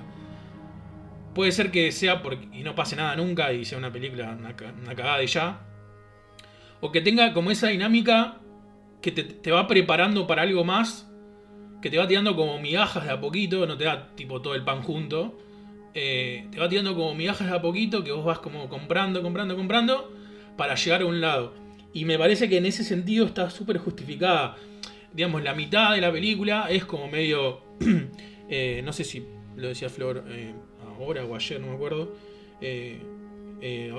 digamos, o antes. como que... la primera mitad es como... No sentís que, la película va a explotar después, digamos. Eh, siento que eh, eh, puedes, podés llegar a pensar que es una peli más, o que es una peli que no te va a contar nada, y me parece que el quiebre ese que hace como de dinámica, justo más o menos por la escena que dijo Flor hace un rato, es súper sorprendente, y me- me gusta mucho que, haga, que pasen cosas así. Como que venís viendo una cosa y de repente sale algo que no te lo imaginás nunca. A mí que me sorprendan con una película eh, me parece un logro in- increíble eh, por parte de los directores. Eh, y, justamente con Spring me pasó lo mismo, por eso cuando lo dijiste me llamó la atención. Dije, ah, mira, no sabía que era de ellos. Sí, además es como que creo que, si bien es como que la primera mitad es lenta, es como lenta, pero por momentos es un poco lo que vos decís, que tipo no llega a ser aburrida además como que te va ese tipo de ambigüedad de que vos no sabés si realmente son una secta loca o no, es como que te termina atrapando. Sí, sí. Eh, y bueno, la segunda mitad me parece que está, o sea, eh, vale la pena posta, está buenísima. Em, bueno, después tenemos The Empty Man, una película la más eh, reciente de la lista. Em, que está dirigida por David Pryor eh, y que yo tampoco la vi, la tengo descargada y no la vi, pero que un montón de gente, o sea, lo que me llamó la atención es que tuvo como críticas re malas, eh, pero que a un montón de gente le gustó y que hoy en día se está hablando como que puede ser una próxima peli de culto, o sea, leí un montón de notas que dicen eso. Yo dije, vos. bien Tima, woohoo, acá tenemos la... Claro, acá, La acá, acá tenemos como la, acá tenemos el como el, el lado oscuro y el lado el lado de la fuerza de la película. está, está, es, eh, es una película que mató la pandemia, vamos a decirlo así, porque se iba a estrenar en 2020. Quedó ahí, este, es una película de estudio, es la primera película de David Pryor, está basada en un cómic. Este, a mí es una película que me pasó lo siguiente, yo empecé a verla y dije, oh, qué buen inicio. Y seguí un poco más y dije, no, no, ya está. Chau. Y después, este... mm, Un amigo me dijo, tipo, discu- discutiendo con, con un grupo, este, un amigo dice, no, pero eh, dale otra chance, que qué sé yo, que esto que lo otro. Y, y suelo confiar en, su criterio y dije, bueno, va, otra chance más. Y me pareció increíble. Fue como que pasé del odio al amor en la segunda chance que le di, porque aparte es una película larga de dos horas y pico de duración, o sea, realmente necesita muchísima atención, muchísimo tiempo, pero es una película que va centrando de a poco.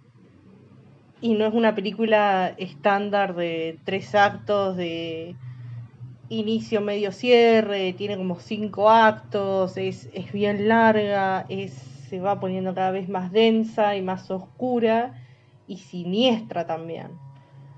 Eh, todo lo que es fotografía es súper oscuro, súper contrastado. Te va generando, a mí lo que me empezó a generar cuando me empecé a meter fue como esta sensación de opresión. Sentí como una opresión de, como que me quedaba sin aire, digo, ay, ¿esto para dónde va? Eh, como que, eh, a diferencia de Baskin, que era como, no, si esto se va a ir al carajo, ya fue todo. Con Empty Man me pasó como, ah, eh, ¿qué? Ah, ¿Y ahora qué? ¿Para dónde? O sea, como que todo el tiempo estaba, estaba tratando de pensar en mi cabeza para dónde iba a salir y salía por ir por un lugar donde que no me veía venir. Y eso fue lo que más me, gustó de la película. Sí hay cuestiones que creo que son propias, por ejemplo el ritmo que me pareció dentro de todo lento, o sea, tiene como una cuestión interna de lentitud, de como que está todo el tiempo es una película como que parece que, se, está digi- di- digiriendo cosas, tipo como que te tira algo y lo va digiriendo de a poquito y te va y te tira otra cosa. Y es como que sí, digamos, para hacer una película de 2 horas 20 decís, bueno, va un poco más rápido acá, qué sé yo, me pasó como esa cuestión de que el tiempo que me, que me demandaba, decir, como, bueno, a ver, ¿qué, pasa? Como que estaba buscando algo más rápido y, no, es, y no, no es la idea. Eh, y después, nada, la construcción del personaje me parece espectacular, la del protagonista. Y la idea del terror no va tanto, me parece, por una idea de terror este, de secta y de culto, sino que va más por un lado de lo metafísico, de lo espiritual, de, de lo cerebral, de la idea de, de la persona per se, ¿no? de cómo, cómo se gesta un humano, qué piensa un humano, eh, digamos como si fuese el famoso tercer ojo, no sé, una cuestión así como que me pareció un, un terror muy, muy metafísico, así como hay quienes tienen miedo a la muerte y demás. O sea, es una película que trabaja a ese, a ese nivel, a un nivel más mental y psicológico que a un nivel más de enfrentamiento físico, que por ahí es lo que se espera en películas de secta, tipo, se espera que el protagonista se enfrente con un grupo de personas o, o algo. Acá es como que a lo que te enfrentas es al existencialismo, entonces es como, bueno, uff, ok. Así que esa fue como mi, mi sensación. Yo la, después, digamos, ya les digo, después de, de verla por segunda vez, eh, como que obtuvo mi, mis aplausos, mis chasquidos para David Pryor y su ópera prima. Bueno, bien. ¿Y vos, Lu, qué onda? ¿No te gustó o entendí mal? Sí, a ver, yo, yo podría agarrar todo lo que dijo Ro y. y decirlo en negativo. O sea, porque a mí me pareció Vamos, todo, vamos. todo lo contrario. Eh, me pasó que cuando. A ver, tiene, tiene como una primera parte. O sea, en lo técnico coincido con, con todo eh, lo que dijo Ro. Tiene una primera parte que a mí fue la que dije, eh, esto está muy bueno. Que es como que te muestran como un hilito de lo que sería este personaje, por así decirlo, eh, de, de Empty Man, eh, que me pareció súper interesante. Lo que a mí me pasó fue que me resultó que después, cómo está aprovechado eso, eh, fue como decir, bueno, te pongo esto que es re interesante y el resto hago una película de terror adolescente. O sea, y, y- y ut- utilizando como, como el subgénero terror adolescente como algo eh, peyorativo, digamos, despectivo. Eh, no, me, no me gustó la resolución que tiene. Siento como que. Siento como que en algún punto vi, vi dos o tres películas diferentes. Como que se eh, intentaban conectar en, en cierto punto que era por este, por este personaje. Y a mí por lo menos no me convencían. Eh, eh, me hizo acordar a un par de pelis tipo que salieron últimamente, Polaroid, eh, otra que piden unos deseos adentro de, un- de una caverna, que es como todo este terror adolescente, como muy... O sea, que de repente, no sé cómo explicarlo, como que me, me- me dio algo al principio que me, me compró, porque me parece que se puede hacer mucho alrededor de- del personaje y de cómo te lo enfocan y lo que cuentan, vamos a decir, como la mitología alrededor de eso. Eh, pero el, el cómo lo explayaron, el cómo lo desarrollaron, me sonó muy a. Bueno, esta es la parte que- con la que tenemos que vender porque si no, la película no la va a ver nadie. Sentí como eso, como que se hizo demasiado comercial después, a mi gusto. ¿En, Eh, qué, ¿En qué parte decís vos? Básicamente, bueno, no, no quiero spoiler, pero viste que la primera parte donde están ahí en la montaña, que descubren el coso, bueno, todo eso. Sí, sí, sí. Bueno, sí, después de no, eso. La, la introducción de la película. Claro, sí. bueno, después de eso. O sea, yo siento que si la película hubiese seguido por ese mismo camino, con esa misma cosa así muy de suspenso ahí, como, como más enfocado de lleno en, en- en lo que pasó en esa primer, en esa primera parte, eh, me hubiese gustado más. Después, no sé, el los personajes adolescentes y como todas esas problemáticas que había Claro. y esa investigación que empieza a hacer el chabón después y, y cómo aparece la parte más, digamos, la, esa maldad implícita, no, no sé, no me convenció, la verdad. Sentí como que le, pusieron mucho esto, por eso vuelvo a decir lo de, lo de terror adolescente, o sea, sentí como que mm, se, se perdió eh, eso que me, que me había dado en un principio. Obviamente es algo súper personal, ¿no? Claro, Porque quizás... A mí lo que me pasó con, con ese principio que vos decís, que a mí también fue lo que más me llamó la atención, decir, ah, mira, mira qué interesante cómo empieza esto. Eh, que después, cuando hace, digamos, cuando hace el giro la historia, o sea, termina toda la primera parte, aparecen los títulos de la película, una primera parte que es bastante larga, son veintipico de minutos, casi treinta, media hora de, de meterte en esa situación, de unos chabones que están en la montaña se encuentran con algo, o sea, tarda bastante la película en arrancar, por así decirlo, aunque arranca bastante arriba. Cuando hace la vuelta esa, ahí a mí sí me pareció interesante. Fue como, pará, ¿y ahora qué? O sea, porque me pareció un giro total en la historia, pero muy, o sea, me pareció un riesgo narrativo fuerte. Y dije, ah, bueno, ok, acá hay algo. Después perdí el interés, después la volví a ver y dije, ah, como que me pasó que me pasó esto de tener que verla una, la segunda vez eh, para entender que esa cuestión brusca era una propuesta narrativa y otra propuesta estética de la película. Yo no siento que es una película de terror adolescente, pero para nada. Para mí es una película oscura, macabra y de terror existencialista. O sea, es como que es, es muy, como ya te digo, es muy cerebral, es muy mental para mí. Y digamos, y esos personajes están puestos todos como en función a que el protagonista cumpla el objetivo que tiene que cumplir y lo van llevando. Este por eso como que no como que no no, no la siento para nada adolescente sí es como bueno aparecen estos pibitos ahí hacen algo pero como que el personaje principal del investigador me parece que está justamente ahí despistado como que todos los van llevando o sea como que los adolescentes realmente no, no era, no sé, no, no la enganché por ese lado de terror adolescente. Yo la enganché por un lado más cerebral, mental. Claro, no. Por otro lado. A mí, por eso yo también dije esto de que me parecieron como tres películas. Porque es como que la primera parte para mí, salvo de, que, bueno, que encuentran esto, es como que no tiene nada que ver con, el, con las otras dos partes. Yo la divido como en tres partes. La, la primera parte, la parte de los nenitos en el puente y la parte del chabón investigando. Y como que nunca sentí una conexión como real, como que me pareció como, bueno, te pongo esto acá, esto acá y esto acá. Y a ver si es el mismo personaje y están hablando de lo mismo. No, no, soy tampoco tan, eh, tan tosco, pero digo, lo sentí como tres cosas que no tenían nada que ver. Toda la parte del puente me pareció cualquier cosa. O sea, a mí, o sea, por lo menos no me, o sea, me, como que me desenganchó totalmente de todo.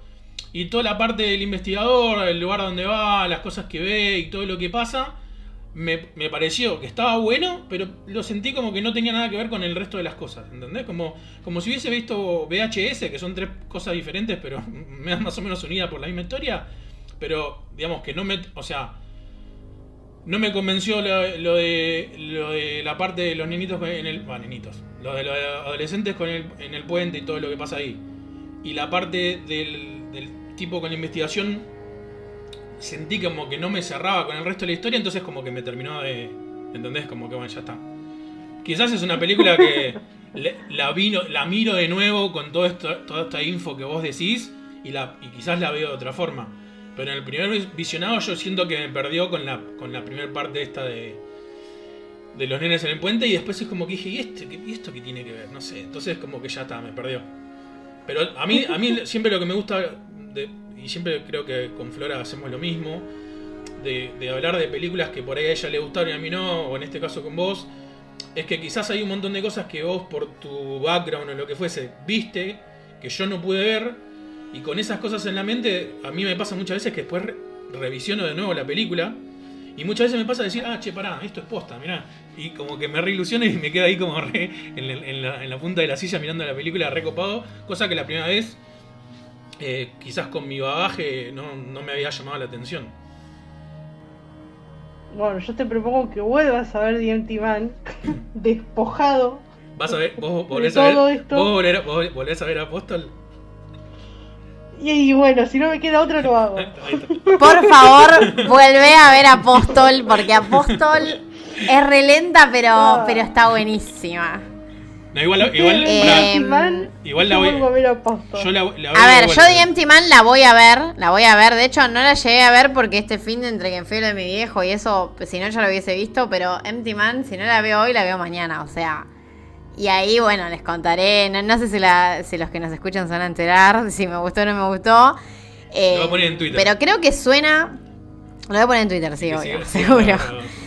eh, la cuestión es que me parece que igual es una peli, por lo que yo estuve em, viendo por ahí, es que es medio que divide audiencia. O sea que no me parece. Mm, o sea, e, es como esperable que uno diga, no, me pareció una basura. Y otro te diga, no, me pareció increíble. O sea, es como que capaz de ese tipo de pelis que es así. Em, pero bueno, habrá que ver. No sé, yo la, yo la quiero ver hace rato porque me la habían recomendado.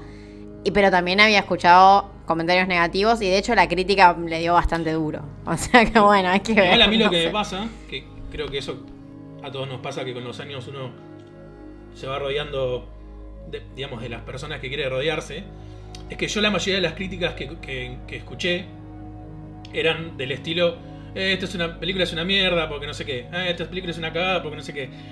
Sinceramente nunca leí una crítica, ni, ni- ni para mal ni para bien, que sea que me deje algo, ¿entendés a lo que voy? Me- o sea, y me pasa mucho en general en los últimos años, por así decirlo, de que leo muchas re- re- reseñas de diferentes cosas y siempre es como, tanto si es para bien o para mal, es como, siento, las siento muy vacías a veces, ¿entendés? Por eso digo, y digo, no, suena que le estoy tirando flores a Rob, pero me, me- me mata a mí, eh, para bien, eh, digamos, enfrentar lo que a mí me pareció una peli contra otra persona que le, le pasó totalmente lo contrario, porque me... O sea, literalmente tengo ganas de volver a verla. Creo que todavía la tengo por ahí en la máquina. O sea, me, me generó ganas de volver a verla porque es como que digo, che, pero ¿cómo puede ser que no haya visto nada de lo que vio ella? ¿Entendés? Vi otra película para mí. Entonces me genera como desde el lado más em- emocional e intelectual, por así decirlo, decir, che, a ver, con todo esto que dice ella, eh, que no me pasó en otras reseñas que leí. Eh, por eso para mí está re bueno. Viste que uno termina siempre como, va, es muy... eh, eh, todo esto de las redes sociales y todo hoy lleva mucho esto de que la gente lee solo lo que le hace bien leer. ¿Entendés? Tipo, bueno, este dice siempre lo que, lo que yo pienso. Y cuando dice algo malo lo cancelo y no lo leo más. Y no, para mí es re nutritivo justamente escuchar o, conversar con alguien que, que vio, vio o siente totalmente lo diferente a vos en una película, en este caso, ¿no? Eh, Es que a mí fue lo, digamos, fue también mi caso con Empty Man que yo puse tipo, bueno, a ver, eh, este, esta película la verdad no pasé de acá. Y otra persona me dijo, guarda, porque seguí mirándola, no sé qué, digo, bueno, a ver, confío en el criterio de esa persona. Este, y aparte me pasa que es una persona con la que no siempre estoy de acuerdo, por lo cual me interesa todavía más. De decir, ah, bueno, o sea, yo confío en tu criterio porque no siempre estamos de acuerdo en lo que vemos, pero si te gustó esto puede que a mí me guste, o no, no sé. Y a partir de ese comentario dije, bueno, a ver, le voy a dar una segunda chance. Y en esa segunda chance, digamos, ya con otro nivel de atención, porque también este, hay una realidad, bueno, en mi caso yo miro mucho material audiovisual todo el tiempo, este, y mi foco de concentración es totalmente, digamos, durante las horas laborales y ese material que es laboral está totalmente puesto ahí en, en ver eso, o sea, y después la, la mente se me dispersa después de X cantidad de horas. sí, se te, Y se te quema el agarrar pati una película, se me quema el pati, agarrar una película de este estilo, después de X cantidad de horas de trabajo, poniendo toda la atención en, en diferentes tipos de material y demás, es como... La agarré cansada. Y cuando la voy a agarrar más, digamos, fresca, un día, un fin de semana, fue como una angustia. fue como decir, ah, porque aparte me empezó a pasar esto de, bueno, vi, digo, bueno, ok, acá, acá es donde me quedé. Y seguí mirando. Y no paré. Fue como. Entré enseguida en el relato y, y empecé a, digamos, tipo, mientras iba tratando de descifrar el mecanismo y el, uy, ¿ahora qué? Y ahora era como, eh, pero todo, todo el tiempo estaba entre dudando, entre esta cosa de, de angustia de decir, ay, este tipo, este investigador, este, ¿qué es lo que está pasando acá? Y, y me generaba esa cuestión este, como oscura y veía cómo la película se iba poniendo cada vez más oscura, cada vez más densa, cada vez más macabra y era como, uff, me gusta esto, me gusta mucho cómo está yendo y que te genere esta sensación de decir, ah, oh, este, hay un sticker que dice la vida es horrible y no sé qué, como que generaba esa era ese sticker de WhatsApp de la vida es horrible, tú eres horrible y el mundo es horrible, viste como bueno, ok, sos ese sticker de WhatsApp, entendimos. Sí. Pero mm, le fui encontrando esa beta y me pareció muy interesante. porque también me pareció una película muy anti-Hollywood, totalmente anti-Hollywood, como decir, uno no quiere ir al cine a tener una crisis existencialista, Claro, mal. que es para mí el tipo de terror que propone. Uno quiere ir al cine por ahí a dispersarse y demás, o sea, entonces por ahí encontrarte con una película de 2 horas 20 que te hace cuestionar tu existencia, es como, bueno, está buenísimo que exista, puede que existir porque me parece una, una joyita de... Pero me parece que va a quedar en eso, pobre película, me parece que va a quedar en una joyita de culto. Por esto no estoy diciendo, por favor, que el cine culto está malo, mencionar cine... No, nada de esa discusión teórico-crítica, por favor. Eh, a lo que voy es... Es una película que está por... que no sé si, si se la va a reconocer de la forma que por ahí estaría bueno que se la reconozca, nada más. Pero bueno, yo con esto propongo, me propongo ver Apóstol y discutirla para el próximo podcast. Y espero que ustedes hagan lo mismo con The Empty Man. Sí, yo en el próximo que grabemos voy a decir mi opinión de Empty Man, aunque sean cinco minutos. porque ya hay que decirla. Eh, y lo mismo, Rol, el próximo que grabes, contanos qué tal Apóstol, porque queremos saber. Sí, sí, por Em, supuesto, ya no quedan dudas. o sea. Sí, sí, sí, tal cual. Eh, bueno, y los que nos escuchan, obviamente, díganos qué les pareció de Empty Man, si la van a ver, coméntenos en redes o en los comentarios de, este podcast. Eh, y también, bueno, pueden recomendarnos qué otras películas, porque siempre que nos escuchan, como que no, a veces nos hacen preguntas. Tipo, la otra vez nos habían preguntado el libro de folk horror que nadie lo encontró todavía en digital, si no lo hubiésemos compartido. Eh, porque incluso para comprar está en versión eh, física, o sea, un bajón. Un bajón que tu libro no esté en ebook. O sea, porque no lo podés compartir con el mundo en general. Eh, y la- también para este podcast, bueno, ¿qué otras pelis de secta sumarían? Porque la verdad que hay un montón Sí, de pelis. Sí, yo sí admito que quedó afuera Kill List de Ben Whitney. Para Sí. mí es una gran película de sectas. Kill- Kill List es una de mis faves. Pero bueno. Sí, mm, y pasa que es un tema como que no podemos poner todas y creo que la selección que hicimos Está espectacular. Es variada, claro. eh, eh, me gusta lo que elegimos porque es bastante variada. La elegimos entre los tres. Y si bien todas tratan el tema de las sectas, con, con la introducción esta que hicimos, hablando un poco de, de bueno, cómo vemos nosotros las sectas en las sociedades y demás, eh, como que nos quedó una, una selección de películas re variadas, porque hay de todo acá. O sea, ninguna se parece a la otra. Eh, así que bueno, esperamos que se animen a verlas y si ya las vieron, esperamos sus comentarios también. Eh, y bueno, chicos, gracias por sumarse, obviamente, como siempre. Eh, y ya vamos a planear más capítulos de cine, también de videojuegos, que, que en los videojuegos siempre estamos Lu y yo, porque bueno, Ro no es muy gamer, pero siempre se suma. siempre se suma a serie y cine, se suma. así, que, eh, así que bueno, chicos, no sé si quieren decir algo más, si no, ya nos vemos la próxima. No, yo, No, yo estoy bien. yo agra- agra- agradezco el espacio y lamento no ser gamer. Me gustaría jugar más, pero. no la frase. No, pero igual eh, no, no, no era una crítica, era como. no, no, no, o sea, no, no, pero igual de todas formas no tengo, cor- no, no, no, no tengo esos skills y esos conocimientos que tienen ustedes, me parecen maravillosos, o sea, onda, para mí, tipo, yo me quedé años luz atrás, todo lo que sé de nuevos videojuegos, lo sé gracias a Flor y a Lucas, o sea, si no me yo me quedé en lo que respecta a mí de jugar, me quedé años luz atrás, tipo, Pac-Man, Space Invaders, Tetris, o sea, mi idea de juego es esa. sí, varias décadas atrás. no, por eso. Em, bueno, entonces nos despedimos eh, y ya vamos a traer más podcast la próxima, así que gracias a todos los que nos escuchan. eh, y bueno, volveremos en 15 días con suerte, ojalá. Así que, chau, chau. Chao, hasta luego.